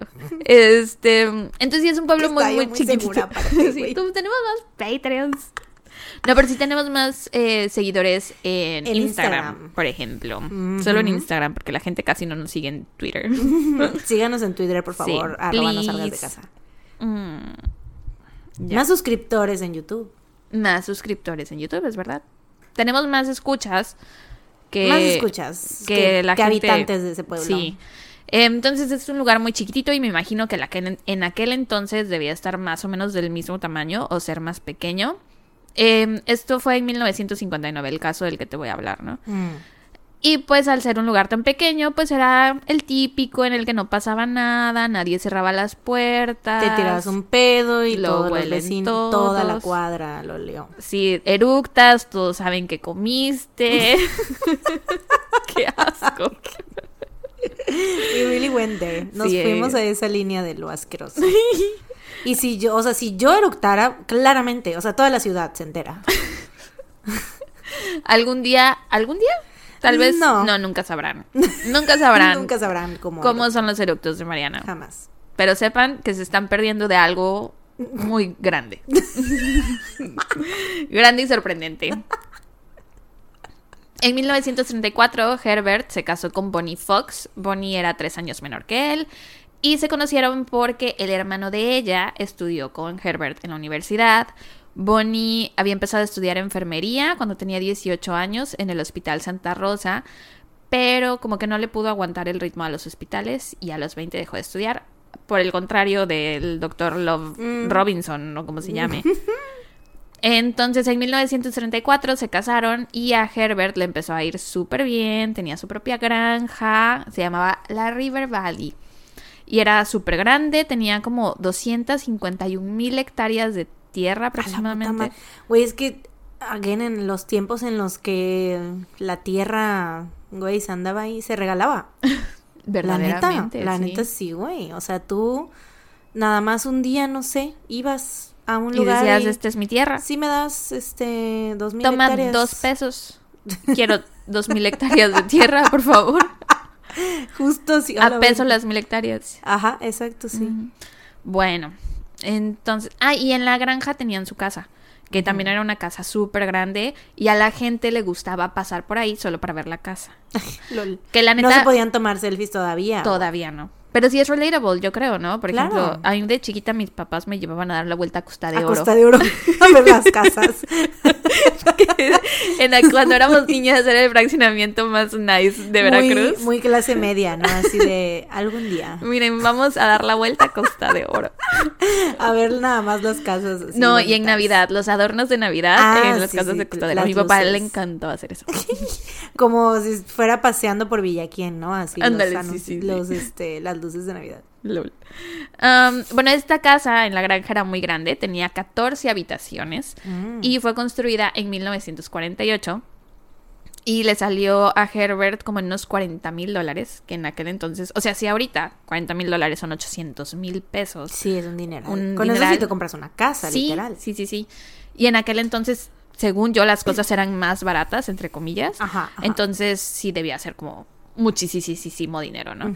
Eh, Herbert era considerado el hombre, el segundo hombre más rico de la región, pero aún así dicen que era una persona muy humilde y no era de andar presumiendo sus cosas, ni su dinero, ni nada.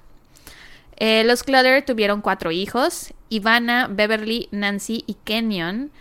Y para 1959, que es cuando ocurren los asesinatos, las dos hijas mayores, Ivana y Beverly, ya no vivían con ellos. Ivana ya se había casado, ya había formado su propia familia y Beverly estaba estudiando enfermería en la ciudad de Kansas, entonces supongo que vivía en el campus o algo así. Mm. Nancy, que era la hija de en medio, tenía 16 años al momento de los asesinatos y era considerada una joven muy popular, participaba activamente en una organización juvenil de Estados Unidos que se llama la 4H, que, según Wikipedia, tiene como objetivo promover un aprendizaje práctico que surge del deseo de conectar la enseñanza pública con la vida rural. Mm, Ujú. Eh, yes. Pero Hay un signo de interrogación en mi frente en este no momento. entendía a qué se refería, la verdad. O sea, no entendí qué hacían. Las cuatro H's eran como de que head, heart, hands and health, algo así. Y creo que muchos chavitos que vivían como en zona rural estaban en esa organización, pero no entiendo qué hacían. Mm, Em, la cosa es que Nancy estaba ahí y le encantaba. También tenía muchos amigos y le gustaba hornear y montar a caballo ahí en la granja. Y aparte tenía un noviecito llamado Bob Rapp. noviecito. Noviecito, pues estaban chipitos. Sí. Tenía 16. De Bueno. manita sudada, dices tú. O quién sabe. Ah, We don't know. Mm. Ah. Ah. Bueno, Bonnie se enfermó durante sus últimos años de vida, le agarró una depresión muy fuerte. Entonces, Bonnie es la mamá. Entonces Nancy fue quien se encargó de hacer muchas de las tareas domésticas durante esos últimos años.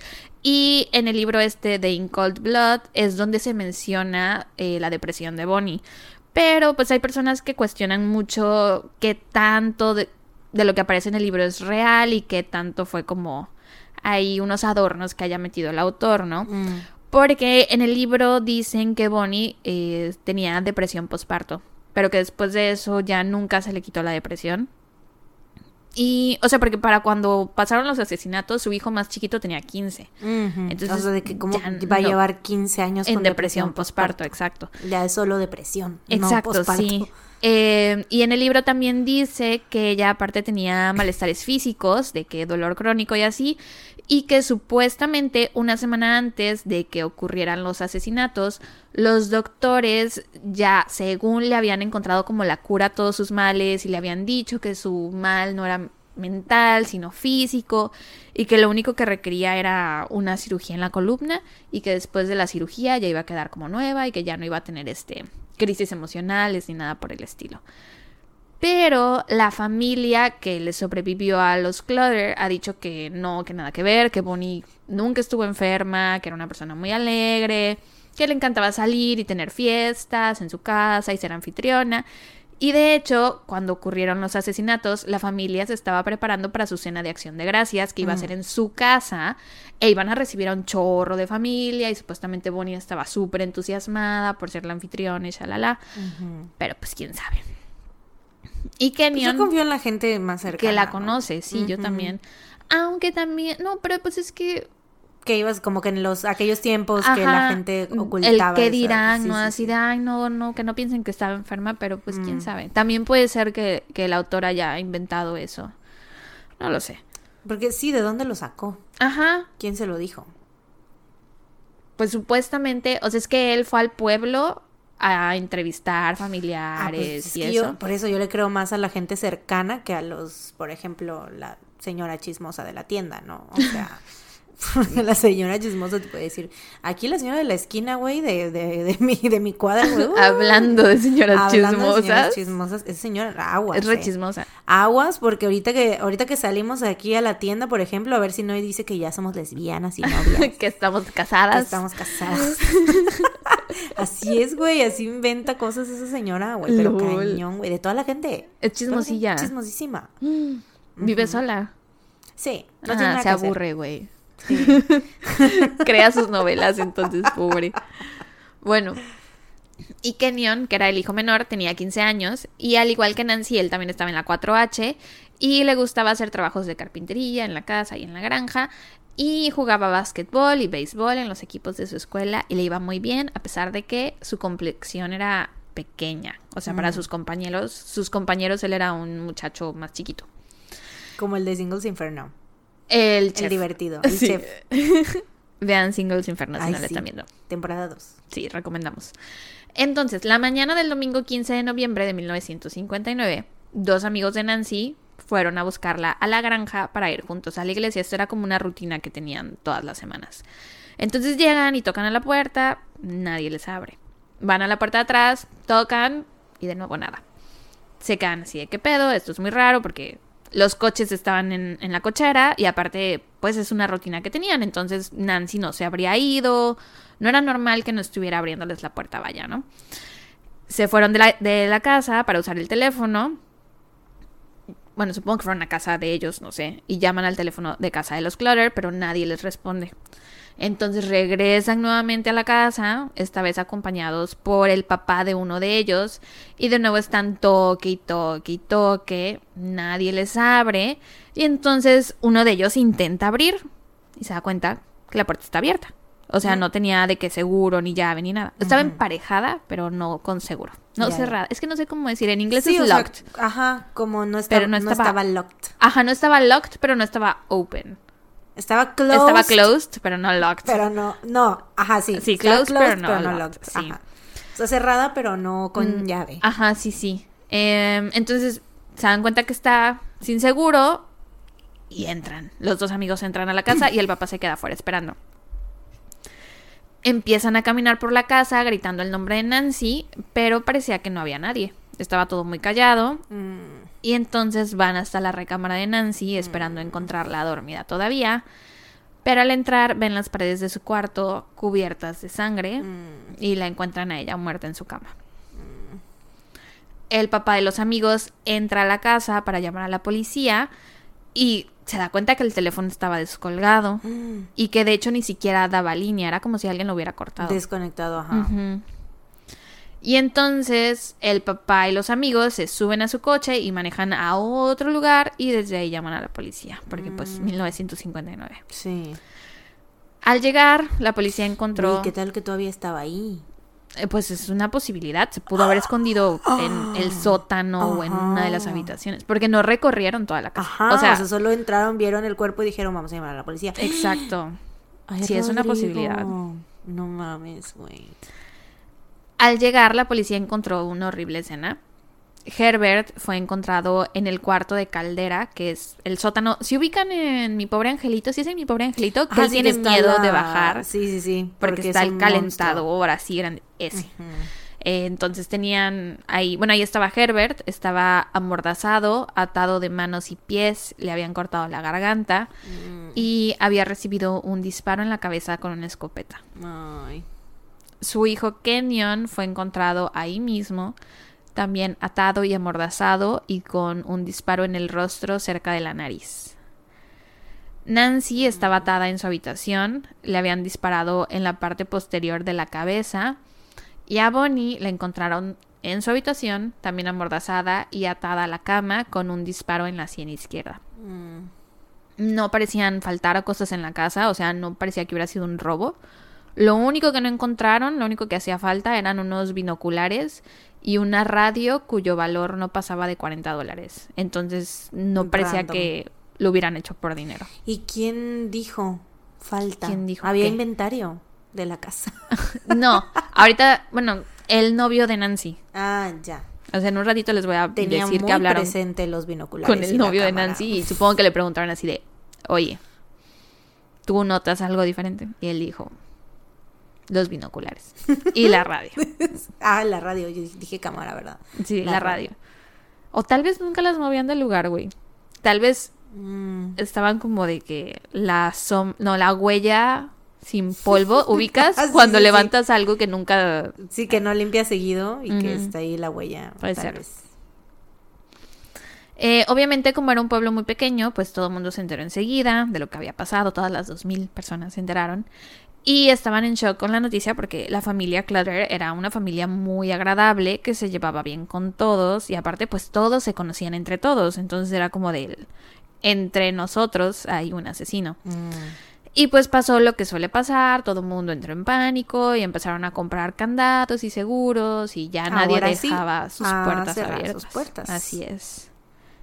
Em, en la escena del crimen, Y el de la ferretería haciéndose rico, el güey. domingo, güey, sí. Todos. Sacó la Navidad, Todos los candados, güey. se le agotaron, güey. Tuvo que mandar a pedir más y decir que ya va a llegar la próxima semana, no se preocupen, ya tendremos más suministro de candados. Después de eso inauguró el primer Home Depot del mundo. No es cierto, no es cierto.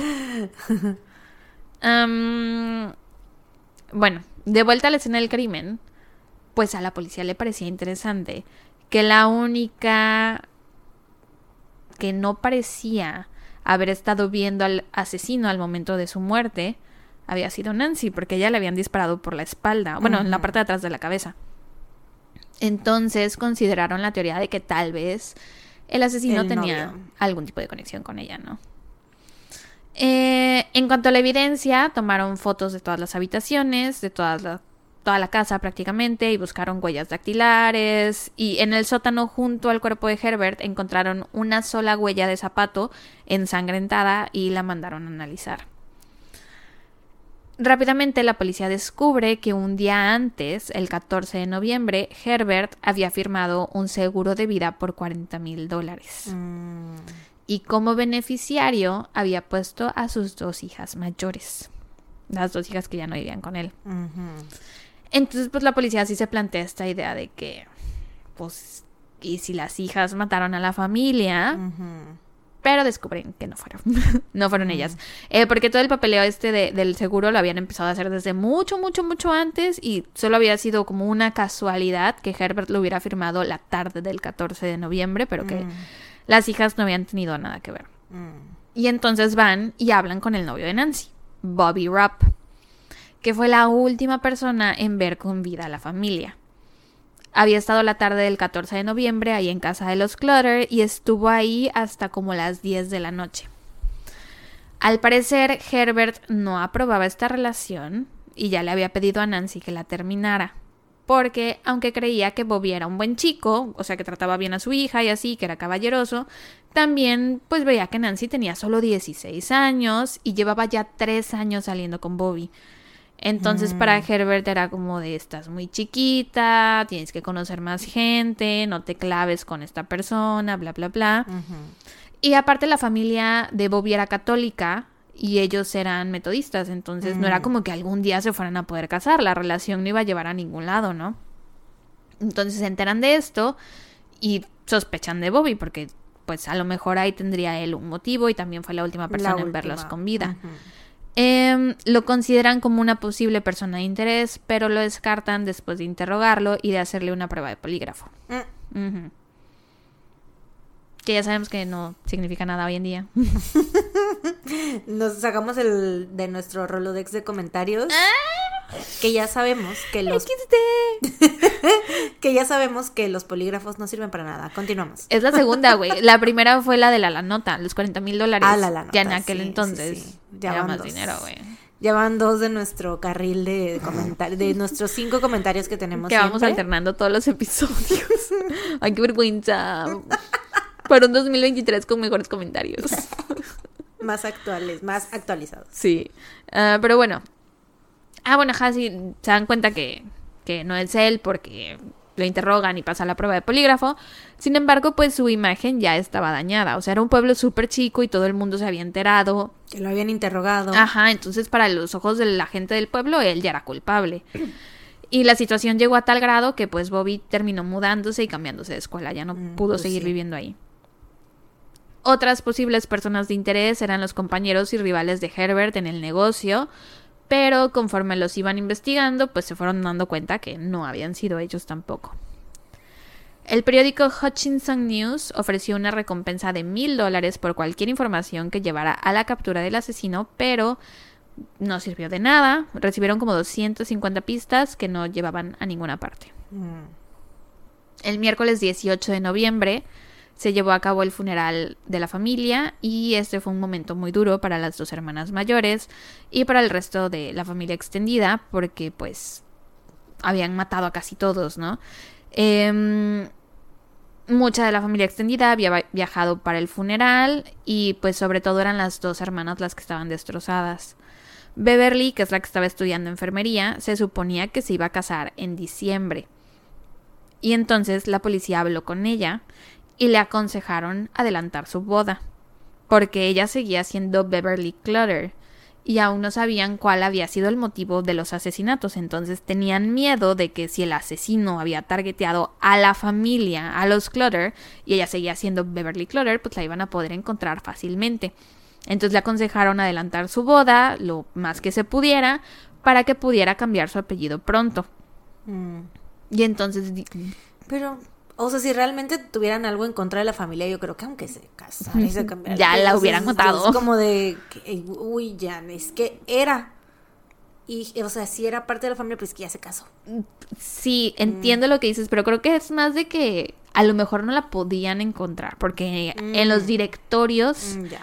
ya no iba a aparecer como Beverly Clutter, iba a aparecer Mm, como familia tal, no sé, yo creo. Mm, No ya, sé ya, cómo era en aquel entonces. Ok, ok. Pero bueno, le aconsejan esto y Beverly dijo así de, pues ya está toda mi familia aquí. Ya todos viajaron para el funeral No mames. y pues se casó esa misma semana. No mames. La boda fue descrita como una boda de cuento de hadas en medio de una pesadilla. Asistieron todas las personas del pueblo, su familia, los miembros de la iglesia, sus amigos, etcétera. Ala, yo no podría, güey. ¿Cómo te vas a estar casando? No, yo aunque me hubieran aconsejado lo que sea, yo sí de sí, sí, sí, ajá, ok, ahí veo luego, si acepto su Pues se consejo. casaron, güey. Güey, no mames, yo no, no, yo no Y podría. hay una foto de Beverly ya vestida de novia. Se ve muy bonita y está con su hermana, pues la única, Ivana, que es la que quedó con vida. Y las dos, o sea, es que no sé. ¿Que se ven muy felices? Sí, salen, salen muy contentas, salen sonriendo, se ven muy bien. Pero pues claro, solo es una foto, ¿no? O sea, bien podrían estar posando o, o que son que sonrías en un momento no te quita toda la tristeza. Sí, Vaya, ¿no? claro, claro, claro. Este, pero pues sí, sí, a mí también me. Yo cuando escuché que se casó esa semana dije, ah, chale, pero pues Ah. quién soy yo para juzgar, ¿verdad? Pero pues cada quien. pues cada quien. Conforme iban pasando los días, la familia se iba- la familia, la policía se iba frustrando porque sentían que no tenían casi nada con qué trabajar. Hasta que revelaron las fotos tomadas en la escena del crimen. Y ahí encontraron algo que no habían visto antes. ¿Ves que mencioné lo de la huella ensangrentada que estaba junto al cuerpo de Herbert? Bueno, junto a esa huella había otra huella que no habían podido ver ellos con sus ojos en ese momento. Eh, era como una huella de polvo, por así decir, que se había visto con el flash de la cámara, supongo. Y las dos huellas eran de zapatos distintos, o sea, en cuanto a la forma. Y fue así que la policía se dio cuenta Era que... más de una persona. Así es. tun, tun, tun. Diez días después de los asesinatos, el 25 de noviembre, un reo de la penitenciaria del estado de Kansas vio el anuncio de los mil dólares de recompensa a cambio de información que se había publicado en el periódico y solicitó hablar con las autoridades. Este reo era Floyd Wells, un hombre de 32 años de edad que había trabajado para la familia Clutter 10 años antes, en 1948 y 1949, que fue más o menos durante los años en que se estuvo construyendo la casota esta, ¿no? En ese entonces, Floyd tenía unos 19 años de edad y dijo que había disfrutado trabajar para la familia Clutter, que eran muy lindos, buena gente, amables y que de hecho de Navidad Herbert le había dado un bono de 50 dólares. Una vez que terminó de trabajar para ellos, en 1949, Wells hizo su vida, se casó, se metió al ejército, se divorció, pasaron 10 largos años y en junio de 1959 fue arrestado por robo y por allanar una tienda de aparatos electrónicos y sentenciado a 5 años en la cárcel. Y su primer compañero de celda fue un hombre llamado Richard Hickok, mejor conocido como Dick. Hickok nació en Kansas, sus padres eran granjeros, él fue el primogénito de la familia, tuvo una buena infancia, era atleta, jugaba básquetbol, fútbol, béisbol, era popular, sacaba buenas notas, tenía planes para ir a la universidad, estudiar ingeniería, pero su familia no se lo podía costear. Así que empezó a trabajar como mecánico. A los 19 años se casó con una joven de 16, rentaron una casa, se compraron un buen coche, le iba muy bien en su trabajo y parecía tener un futuro bastante prometedor, hasta que un día tuvo un accidente de coche. Él iba manejando y se volcó y aterrizó en un cuerpo de agua que había junto a la carretera, o sea, quedó al revés el coche. E imagino que era como una especie de río o algo así. Y una persona que iba pasando por ahí logró sacar a Hickok antes de que se ahogara. Y aunque sobrevivió, este accidente lo dejó desfigurado de la cara. Y Mm. dicen que nunca volvió a ser el mismo en cuanto a su personalidad. Sí, pues, Empezó a cometer crímenes, a apostar, engañó Mm. a su esposa.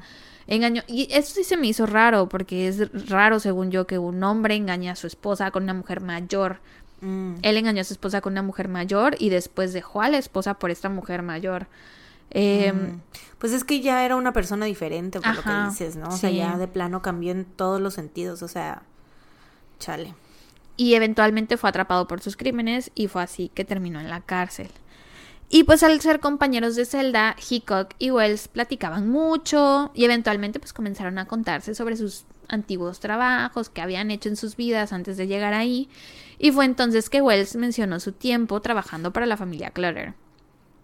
Al escuchar sobre su trabajo ahí, Hickok le preguntó si la familia era de dinero, si Herbert era rico, y Wells le respondió que sí, que de hecho él una vez había visto cómo Herbert liquidaba una gran suma de dinero y que había sido con efectivo que había sacado de la caja fuerte que tenían en la casa. Mm. Eh, y que esa semana lo había visto pagar este como 10 mil dólares en puras cuentas.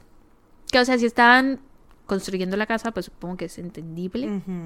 Y de todos modos, pues era una granja, era un negocio, supongo que sí manejaban, Mucho efectivo. supongo.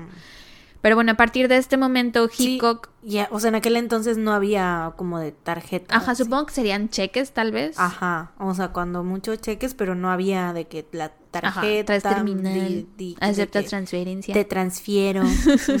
Sí, por eso no. Eh, pero bueno, a partir de este momento, Hickok todos los días le hacía preguntas a Wells sobre la Mm. familia, sobre la casa, sobre la granja, Mm, que cuánta gente vivía ahí, que como cuántos años tenían los hijos, que exactamente en dónde estaba ubicada, que cómo era por dentro, que cómo se llegaba, que en dónde estaba la caja fuerte, Mm, no, pues sí. bla, bla, bla. Y pues Wells respondió todas y cada una de sus preguntas. Mm, chale, Wells. Sin prestarle mucha atención porque pues estaban en la cárcel, ¿no? O sea, Sí, el claro, que no había nada más iba a que, no había nada más que hacer. aparte. Exacto, también. Es como si te preguntan todo de tu vida, pues tú vas a contestar, güey. O sea, tú sientes que es ya tu hasta momento. te inventas. Claro, sientes que es tu momento de entrevista con Jordi Rosado, güey. Tú estás ahí. Tu momento de brillar. Sí, güey. Y si eres, o sea, si son, si era como yo, claramente era como yo, güey. Le preguntas algo tantito nada más, güey, y ya te saca toda la historia. Así como, güey, ¿quieres hablar de mí? Por supuesto que vamos a hablar Claro de mí. que vamos a hablar de mí. El día, yo empecé a trabajar ahí el 1 de octubre Mira, de yo 1900. nací el día tal y tal. Pero para llegar a esto, Primero te tengo que contar cómo se conocieron mis papás. mis papás se conocieron. Um, entonces, si le empiezo a hacer todas estas preguntas, Wells le responde todo. Hasta que un día Hickok le empieza a decir a Wells que está planeando asesinar al señor Clutter y a su familia. Mm, Y le da detalles sobre cómo planea hacerlo, le dice que los iba a atar y que les iba a disparar. Mm. Y menciona a un hombre llamado Perry Edward Smith. Smith y Hickok se habían conocido en prisión. La vida de Smith había sido muy distinta a la de Hickok, porque es que la de Hickok, o sea, este, tuvo todos los privilegios y todo, o sea, sí. tuvo una buena vida. este güey... Hasta se- que Hasta el lo del accidente, claro. accidente. Este güey no, este güey vivió en Alaska un par de años y su papá, o sea, vivía toda su familia ahí, ¿no? Él tenía hermanos, papá y mamá. Su papá era súper violento, que golpeaba a la mamá y a él y a sus hermanos, entonces eventualmente la mamá abandonó al papá y agarró a Smith y a sus hermanos y se los llevó a San Francisco, pero la señora tenía problemas de alcoholismo. Mm, Entonces era prácticamente lo mismo vivir con ella que vivir con el papá. Y pues todo esto tuvo repercusiones en la vida de Smith y a los ocho años de edad fue arrestado por primera vez, o sea, chiquitito. Sí, es que le fue muy mal en la repartición de papás, la neta. La neta, pobrecito. Luego su mamá se murió cuando él tenía 13, güey, murió ahogada en su propio vómito. No mames. Sí. Eh, y a partir de ese momento, Smith y sus hermanos se la pasaron en orfanatos y en instituciones en donde él reportó haber sido abusado física y emocionalmente. Chale. Nunca recibió educación, se dedicaba a cometer crímenes, después se metió al ejército, participó en la guerra de Corea y en 1952 fue dado de baja con honores. Después se compró una moto y tuvo un accidente. Ah, Sí, muy feo que lo dejó discapacitado y con dolores para el resto de su vida, pasó seis meses en el hospital y después de eso ya tuvo que tomar medicamento por siempre y para siempre. Mm, por eso sí, seguro se hicieron amigos. Sí, they bonded. Dicen que eran súper, súper cercanos y también dicen que es probable que estuvieran en una relación. Mm. Pero pues quién sabe. Pero sí, yo creo que ya por lo que me dijiste del accidente, ya es como de, ya de ahí se agarraron. de Sí, seguro, así de que- porque no, no cualquiera se puede identificar con algo así. Porque aparte fue un accidente que los dejó con secuelas. Ajá, ambos, ¿no? eso, eso iba a decir. O sea, dices tú, la Sara y la Mariana con mi papá es viejito. Ándale. Así. o la Sara y la Mariana con Me gusta ver Rock of Love. Güey, me gustan los, los realities de VH1. Sí. Me gusta... Trash Reality TV. Me gusta la Trash Reality TV. los Backstreet Boys y mi papá es viejito. Éramos nosotras, fuimos nosotras. Hay que estar juntas siempre. Así Sí, literal. Fuimos. Güey, hay que estar siempre juntas. Así fueron ellos también. Ahí Güey, unimos, me accidenté y quedé malito para toda la vida. Güey, hay que estar siempre juntas. unimos nuestras colitas de avatar en ese momento. y conectamos en ese momento. Hicimos intercambio de información. Colitas. Es que no sé cómo se llaman. Sí, sí, sí. You get it. Este, Te veo, te veo. I see you. bueno, en 1956 fue arrestado por robo y enviado a prisión, donde conoció a Hickok. Se volvieron muy cercanos y tenían como que este entendido de que si un día me necesitas para un crimen, cuenta conmigo. Mm. I'll be there for you. I'll be there for you. Y entonces Hickok le contó a Wells que estaba pensando en incluir a Smith en su plan y shalala. Y Wells al escuchar todo esto se queda así, qué verga, ¿no? O sea, ¿qué hago? ¿En qué metí a la familia Clutter? Así, así de chale, ya. ya Creo que di- hablé un poquito de más. Le di todo lo que necesitaba. Sin querer queriendo. Ah, la Em, pobre, güey. El, sí, la- güey. el cargo de conciencia que debe haber tenido después, güey, porque pues él realmente no era como un criminal tan así, ¿no? O sea, solamente fue de que robó una vez y pues ya. Pero, güey, imagínate, sí, o sea, la familia para la que tú trabajaste tantos Sí, años le y diste que fue tan buena contigo. Sí, le diste toda la información al asesino, güey. Sí. Em, pero, o sea, él dice que en ese momento no estaba seguro de que Hickok verdaderamente estuviera planeando hacer esto. O sea, que a lo mejor estaba fanfarroneando nada más porque pues estaban en prisión y para verse más malote y lo que fuera. Eh, pero que en caso de que fuera verdad, pues los dos estaban en la cárcel, ¿no? Y que aparte a él le daba miedo que si iba y le decía a los guardias, oye, fíjate que creo que, Que mi le fueran a hacer algo a él. Ajá, porque iba a ser un soplón. Claro. Y a los soplones les va de la verga en la cárcel, ¿no? Snitches get stitches. Sí. Y entonces dijo, pues mejor me quedo callado y rezaré a que es puro choro. Hasta que un día, tiempo después, estando en su celda, escucha en las noticias, tenía una radio y escucha las noticias eh, sobre el asesinato de la familia Clutter y sobre la recompensa de los mil dólares a cambio de información. Pero aún así decide no decir nada, porque seguía con este miedo de que voy a hacer un soplón, este, Pero ya habían salido ellos de la cárcel. ya. Pero de todos modos, creo que aún así sí Sí, saben que claro. eres soplón, aunque Porque ahí dentro de la cárcel los es eso, ¿no? Así como que nada más andan buscando un saco de papas, güey, a quien Sí. golpear, güey, la neta. Y también dice que le daba miedo que le iban a hacer a él, la policía. O sea, porque él sin querer había dado toda esta información, Sí, sí, ¿no? o sea, que qué tal que lo consideraban accesorio en, en los asesinatos. Sí, sí, sí. Entonces, eh, pues tenía como que miedo y dijo, no, no voy a decir nada. Pero un día ya le remordía demasiado la conciencia y se desahogó con un compañero que tenía en prisión, que era un hombre religioso, entonces sintió que podía confiar en él. Y este hombre le dijo así de no te preocupes, yo voy a hacer que te llamen a la sala de los guardias. O sea, en lugar de que tú vayas a decir, oigan, quiero decirles algo, que ellos te llamen para que parezca que estás en problemas y que te hablaron para que para regañarte o algo así y ya ahí les dices tú, ¿no? Mm. Y entonces al siguiente día llaman a Wells a la oficina de los guardias y es ahí que finalmente les cuenta toda su historia. Los guardias llaman a la policía y le creen todo porque pues pudieron corroborar que sí había trabajado con, con los Clutter. Ahora solo era cuestión de encontrar a Hickok y Smith. Smith había salido de prisión a inicios de ese año, de 1959, y Hickok salió a inicios de noviembre de ese mismo año. O sea, y los asesinatos fueron la madrugada de 14 para 15. Eh, al salir, Hickok buscó a Smith y le contó todo sobre su plan, e inmediatamente los dos se pusieron manos a la obra. Manejaron hasta la granja de los Clutter con la intención de matarlos para sacarles todo su dinero de la caja fuerte. Pero al llegar se dieron cuenta que no había caja fuerte. Era mentira. Mm. De todos modos ataron y amordazaron a la familia y continuaron buscando dinero, pero no encontraron cosas de valor en la casa. Sin embargo, como estaban decididos a no dejar testigos, pues como que se pusieron a platicar entre ellos diciendo, pues, ¿qué hacemos? Y Smith dijo, decir, pues los matamos, güey. Ay, güey, qué pendejada, güey. Y entonces fue qué Smith. pendejo crimen, güey. O sea, totalmente, por güey. Porque no, ¿qué, qué se llevar? O sea, nada. ¿Cómo Por me una radio cagan, güey? y por unos binoculares, ¿Cómo me cagan los putos? O sea, me cagan los, los Sí. ladrones, punto. Punto.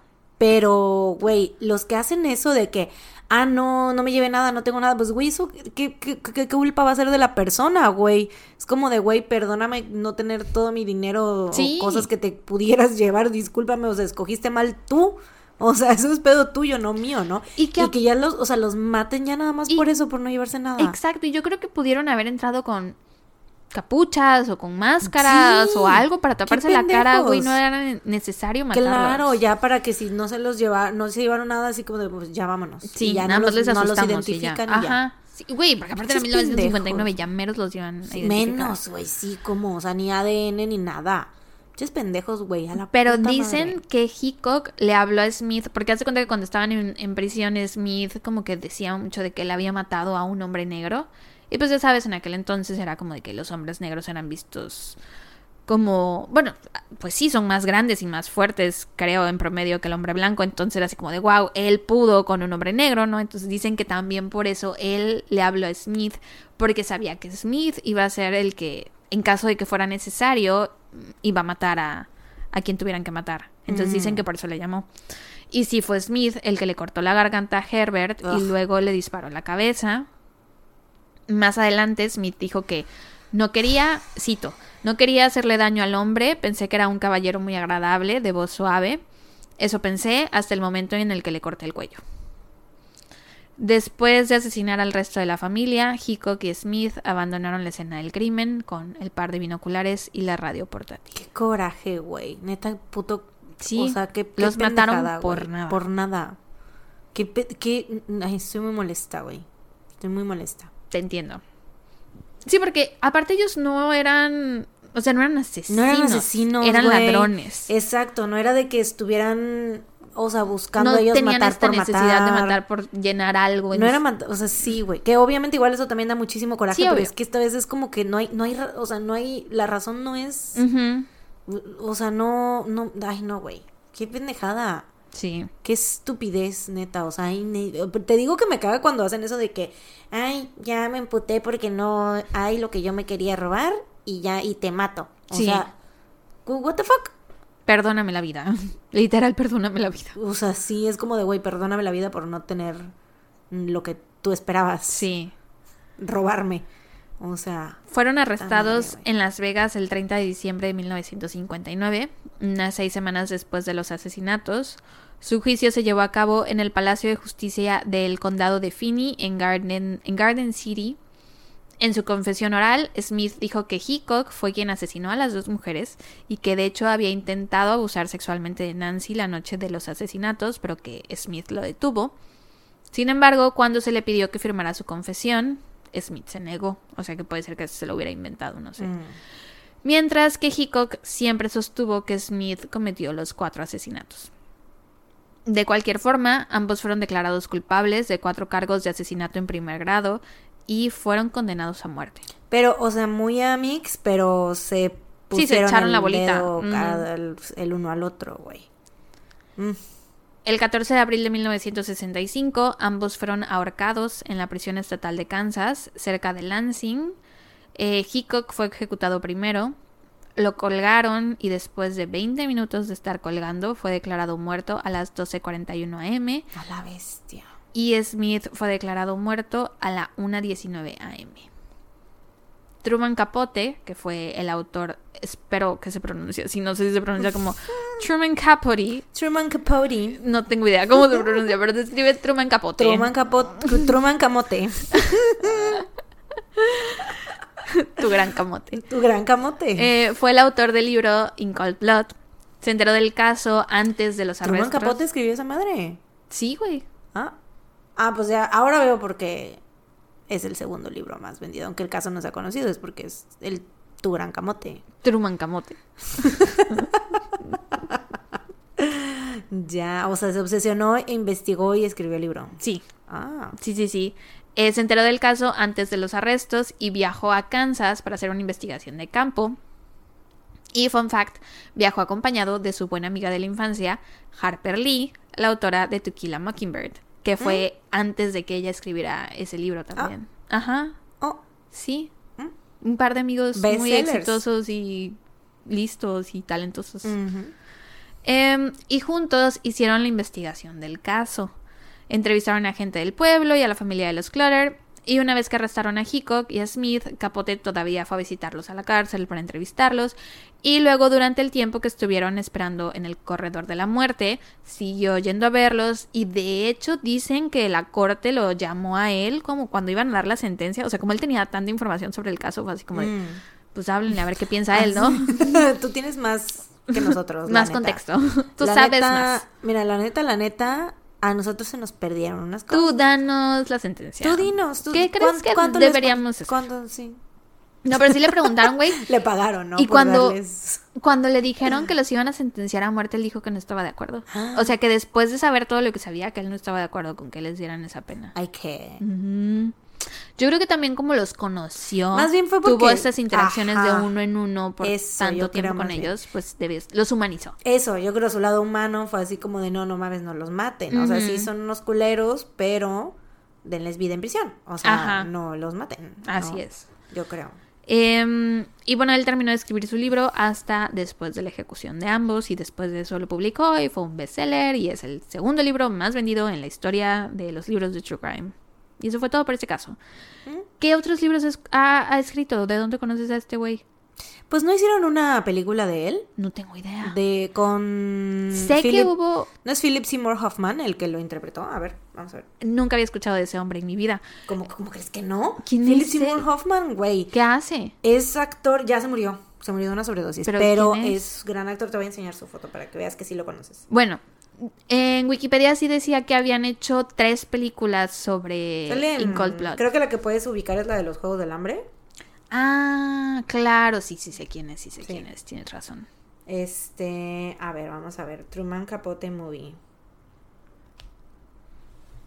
Wikipedia decía que habían hecho una una Sí, adaptación. Sí, Capote se llama y es con Philip Seymour Hoffman. Ya ves. Oh, ¿Y de I am- qué I truly trata? am a cinefila. A ver, a ver. es de su vida. ¿Será? Dice, mira, Truman Capote, a writer, travels to Kansas with his partner Él escribió Breakfast at research- Tiffany's. to research a murder case for his new book. Soon he shows compassion towards the killer and develops a relationship with one of them. Oye, a ver, es sobre el caso que me acabas de contar. Está, es sobre el caso que sobre te acabo de pues, contar. obvio, Sí. tiene mucho sentido porque pues él es el segundo caso de True Crime más. Eh, sí, escribió Breakfast at- at Tiffany. Escribió Breakfast at Tiffany's. A ver qué otras cosas escribió este señor. Es que sí, o sea, pues cómo me, o sea, sí, sí me, o sea, es, es él. Yo Es- nunca jamás había escuchado de él. Oye, pues hay que ver la película. In Cold Blood, sí hay Se que trata, verla. sí, en Wikipedia mencionaban, pero yo te lo juro, nunca había escuchado el nombre de él, entonces cuando leí que habían hecho como estas adaptaciones de películas. Hay que ver Capote. Si no mal recuerdo, se ganó el Oscar, según yo, por esa interpretación, el Philip Seymour Hoffman. O se lo ganó o estuvo nominado. Pero, o sea, si no se lo ganó, mínimo estuvo nominado, estoy segurísima, porque es súper buen actor ese güey. Literally, Bueno, era. the more you know. Literalmente, güey. Me encanta cuando pasan estas cosas en el Ay, ya podcast. sé, que aprende, ya sé, güey. que aprendo cosas que sí digo, ay, qué interesante, esto sí no lo sabía. Y son cosas que voy a retener y que voy a decir, ya sé quién Ujú. Es este señor y qué hizo y va. Ya sé, a mí me encanta cuando sí le atino a las cosas. Porque, güey, o sea, bien pude haber yo estado confundiendo, pero no. Sí, sí Oye, lo pero muy qué presente. curioso que escribía, que fuera un autor de True Crime y que también escribía Breakfast at Breakfast Tiffany's. at Que Tiffany's. pinches nada que ver. O sea, es que era muy buen escritor, pues. Lo que yo leí fue que él escribió In Cold Blood, que tenía como dos opciones. Tenía que escribir un libro, a huevo. Y que tenía dos opciones. Y un, una era hacer esto del caso del asesinato de la familia Clutter. Y el otro era. Se le había ocurrido seguir a una. mm, Está en Prime. ¡Oh, hay que verla! Capote. Bueno, era la otra opción era seguir a una persona de limpieza, como a una empleada doméstica en Manhattan. O sea, de que, Mm. que anda yendo a limpiar a casa, a casas ricas, a casas de Mm, millonarios. Ya. Y como que Made in Manhattan, dices tú, Jennifer algo López. así, algo así. Me acuerdo que esa la fui a ver en el cine. Este, Ya. qué interesante. Ah, no, pues la película entonces trata, o sea, yo no sabía todo esto que te acabo de decir, pero como no he visto la película, no sabía que ¡Qué era de este caso. Sí, porque si no, o sea, si yo lo hubiera visto, te hubiera yo dicho ya desde un principio así de, güey, que no es la de esta. Claro.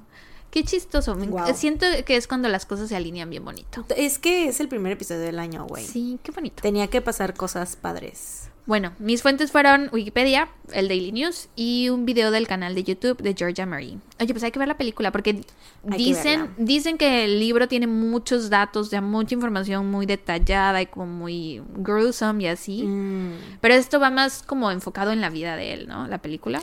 Es más de, pero, o sea, Su el- proceso al escribir. Ajá, el, porque el plot sí decía de que, que va a... Dice, sí, mira, justo, investigando para su libro In, In Cold Blood, Truman Capote desarrolló una relación cercana con Perry Smith, uno de los asesinos. El que por tuvo eso- la vida trágica. Claro, y por eso no quería que los sentenciaran a muerte. Dice, la sorprendente actuación de Philip Seymour Hoffman en el papel principal le valió un merecido Oscar, ¿ves? I was right. ¡Qué bonito! Full circle moment. Verdaderamente. Y de pronto me siento más cercana a la película y al caso. Qué locura, güey. Qué locura. Pero bueno, ya, eso fue todo por mi caso. Ay, muy bien, excelente trabajo, amigos. Gracias, gracias. Ahora, gran episodio, la verdad. o Sí, sea, aunque o no, sea, no ha terminado. No ha terminado, pero yo digo ya que gran Lo episodio. decretas. Ya lo decreto, el primer episodio del año, marcando una nueva era. Paid no mind al episodio 101, no existe. El episodio 102 es la nueva no era. existió nunca, fue un efecto Mandela. Eh, fue, así lo es. este es el Sí episodio fue. 101. Este va a ser episodio 101, una nueva era.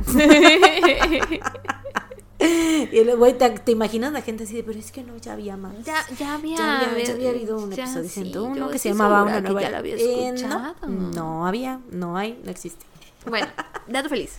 Dato feliz. Yo tengo recomendación feliz, tengo varias. Mm. I have a lot of them, I do have a lot. Pero, Tiene semanas que no grabamos. sí, una recomendación que les puedo dar, una de tantas, o sea, es que les voy a dar dos. Ok. Una, siento que es compartida, fuimos a ver Avatar. Ay, sí es cierto. Ah, pues sí, por eso dije lo de The las colitas, porque la acabamos de ver. Fuimos a ver The Way of the Water el lunes, ¿qué Ajá. pasó? Que por eso ahorita, ya, lo que les íbamos a contar ahorita del break es que la pinche Sara, hagan de cuenta que llevo yo días, llevo días diciéndole que me acompaña al cine, pero estuvo cagadísimo porque primero le dije, oye, quiero ir a ver el gato con botas, acompáñame. Y Sara, mm, No, no me, no me Primero dijiste me me dijiste, no quieres ir. Ah, te dije, ¿no quieres ir a ver el gato con botas? Y Sara, primero eh, evitaste la, la pregunta.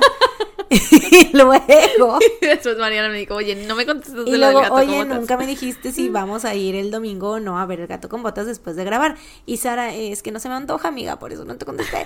y yo así de, güey, ¿cómo que no se te va a antojar si Güey. todo el mundo está diciendo que está buenísima y que no sé qué? A partir de ese momento, Mis redes sociales han estado llenas de gente recomendando el gato con botas. Y de verdad. de- He visto como cuatro publicaciones y siempre que las veo se las manda Mariana así como de XD. Porque yo de, güey, eh, te estoy diciendo, o sea, tú no me creías O sea, es que, que es sí la te gran creo, película. sí te creo. Güey, pero es- no me te burlaste, te burlaste de mí, te burlaste Te cuando dije estaba a poco, eso fue No, no, todo. No, no, no, no, no. Luego, en el grupo que tenemos con Michelle, Michelle dijo, ay, a mí tampoco se me toca la verdad.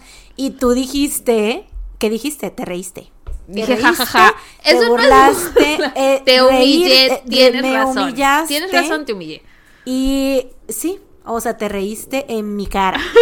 Y yo así de, va, no vayan a ver la mejor película animada de los últimos años, no la vayan a ver. O sea, está bien, O sea, yo es que la voy sí a ver la voy a ver, pero no la voy a ir a ver. al cine. Ajá. Bueno, la cosa es que Sara dijo que se le antojaba la de Megan. Megan. que a mí también se me antoja verla, ¿no? Entonces le dije, ah, bueno, pues va, vamos a ver Megan entonces el domingo. Tengo que juntar mis visitas para su de mi club Cinépolis para seguir siendo súper fanática.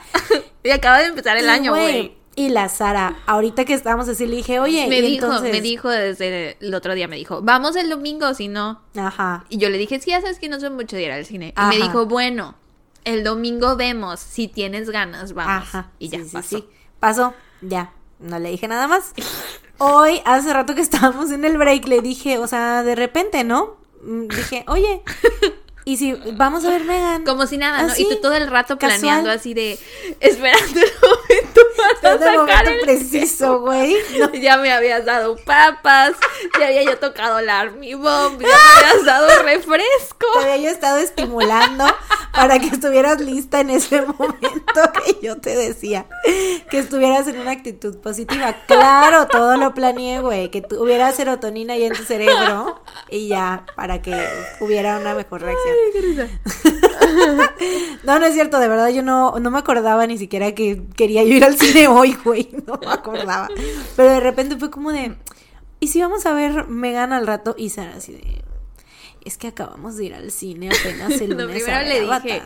Güey, es que no traigo zapatos. Ah, primero dijo que no traías. Me dijo, güey, es que te, solo traigo chanclas. o sea, pero de, chanclas de, de, que- de estar en mi casa, no Ajá, chanclas, ajá. no sandalias de salir.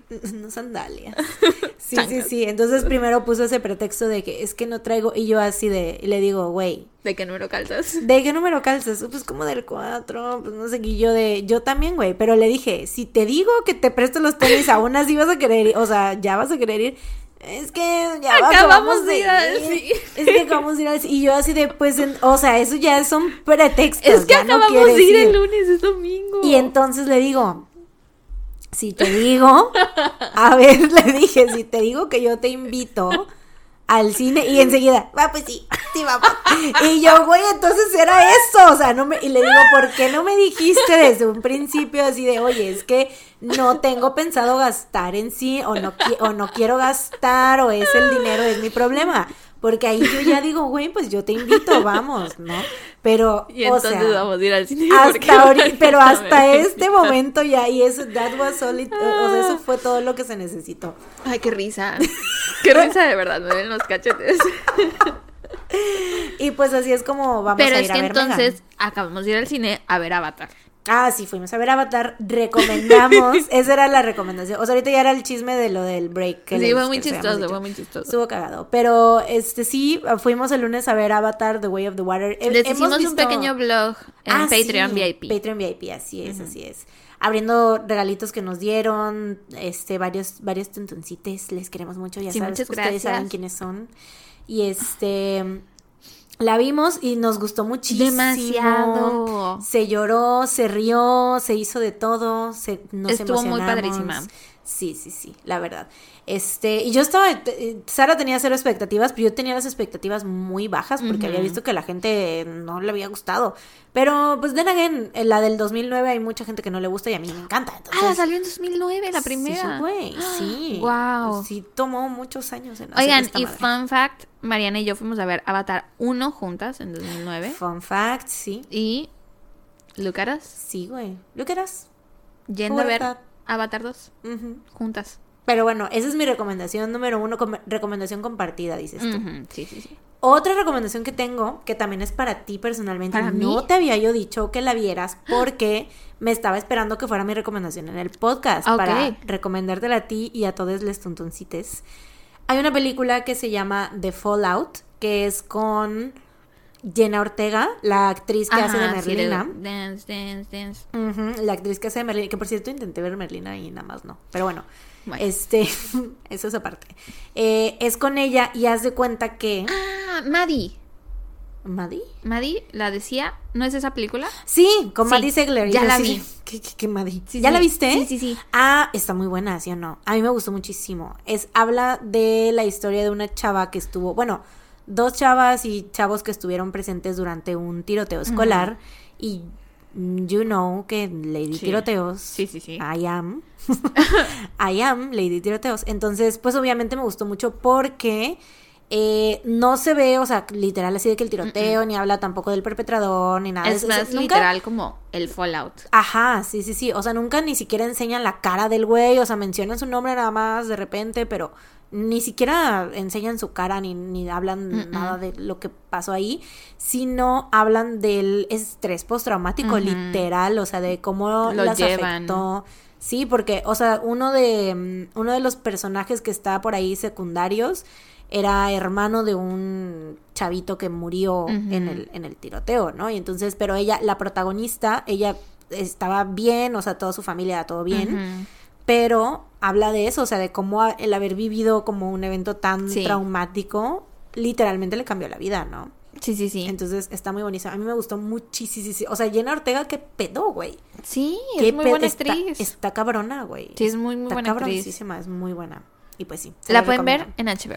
Ah, está en HBO Max, así o es. en, o en las páginas su- piratas que no recomendamos. Así es de Qué com- lástima que existan páginas piratas como Cuevana, Qué lástima. Pelispedia. Eh, Series Pepe. El otro día vi un tweet que decía literal eso. Yo vine de Peces Pepe. Siempre que escucho o veo algo de series Pepe, güey, me acuerdo de la escena de Buscando Animado. Yo vine de Peces Pepe. Güey, sí, yo vi esa película en el año pasado, güey, cuando tuve COVID. It's been so long. It's been so long. El año pasado. El año pasado cuando tuve COVID, me acuerdo Mm. porque la vi en casa de mis papás, la vi acostada en, en la cama de su cuarto, Mm. en la tele pues, grande que ellos tienen. Y sí, muy buena. Está muy buena. Sí. Igual la Maddie, Maddie Segler o como se llama la. Pero solo la- le digo Maddy. Sí, la Maddie es la que sale de- bailando en los videos de Sia, a lo mejor la reconocen de ahí. Este, En Dance Moms.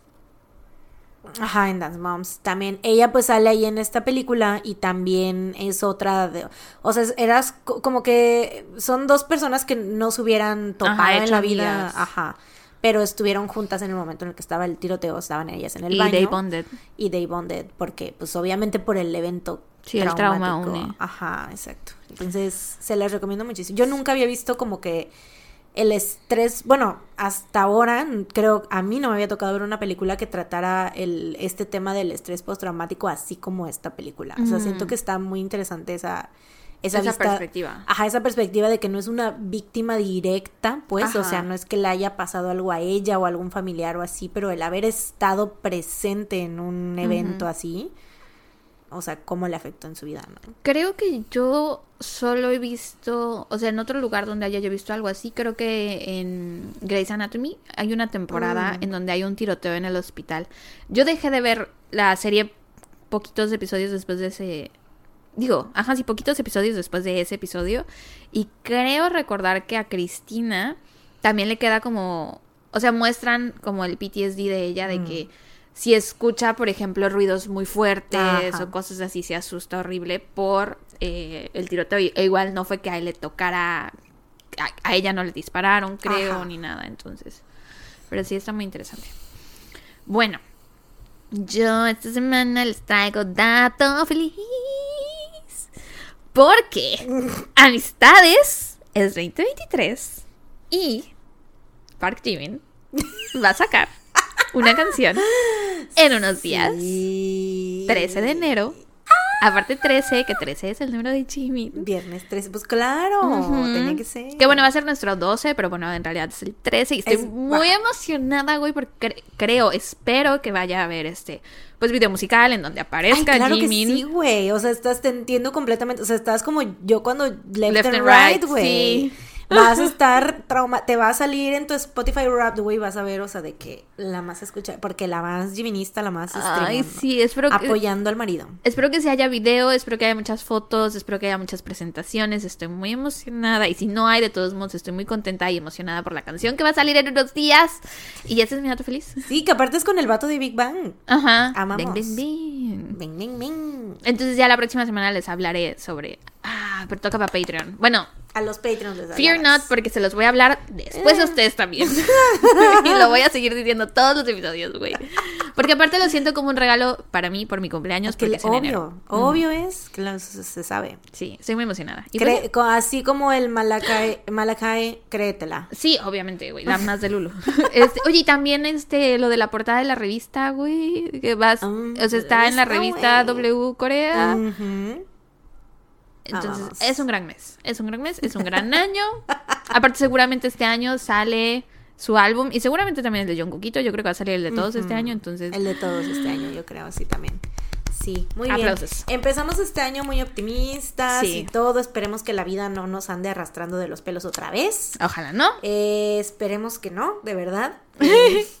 Por favor, pidan porque la vida no nos arrastre de los pelos otra Y vez. que tampoco los arrastre ustedes. Y ni a ustedes, A claro, nadie. que todos tengamos un año tranquilo, Bonito. bonito, lleno de salud, Mucha salud. de más que nada salud y estabilidad. ¿no? Yo creo que eso es lo que más eh, aspiro yo ya en esta vida de adulta, güey. Sí. Salud y estabilidad en todos los sentidos, o sea, estabilidad mental, económica, bla, bla, bla, bla, bla. O sea, ya no pedir así como de que, "Uh, yo quiero así lo super, sino que estabilidad, Sí, sí tienes razón. que todo esté tranquilo. Y salud. Sí, Mucha salud para todos. así es. Qué chistoso, güey. Cuando eres joven, o sea, seguimos siendo jóvenes, pero cuando eres muy joven no piensas en salud. O sea, Ajá, es como sí. de, ay, sí, X. O sea, X, amor primero. Ajá. Quiero andar, quiero tener novio. pero novia, no, novia. ya cuando, conforme vas creciendo te das cuenta de lo importante que es la salud y, Sí, porque si no tienes salud no puedes disfrutar nada de las demás cosas. y de lo privilegiados que somos a veces cuando tenemos salud. O sea, hay personas Sí. que no tienen, entonces qué feo. Por un año lleno de mucha salud. Sí. Yes, y aparte de salud de este tipo también. ¡Salud! También. Pero bueno, muy Que se arme el patrocinio con Tonayan y Vicky Chamoy este año. Para poder cada episodio chingarnos una copa nueva de Tonayán con un cóctel nuevo o una Vicky Chamoy. No te creas, ¿eh? Sí, sí, sí me asustaron. Ya no voy a tomar Ay, tanto Tonayán. basta, güey, como si tomaras tanto aparte, güey. Tomaste una vez ese día que hice los pitufos hace como cuatro meses. Ya siento que ya no veo y bien, ahorita en la posada otra vez y ya. Ya no veo Dos bien. veces en tu vida has tomado Tonayán, no seas ridícula.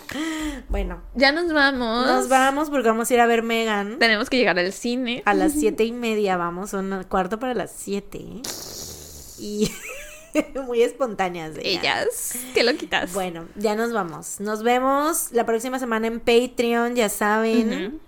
Eh, mientras tanto, cuídense. Y recuerden, No salgan de casa. casa. Tun, tun, tun. Bye. Adiós.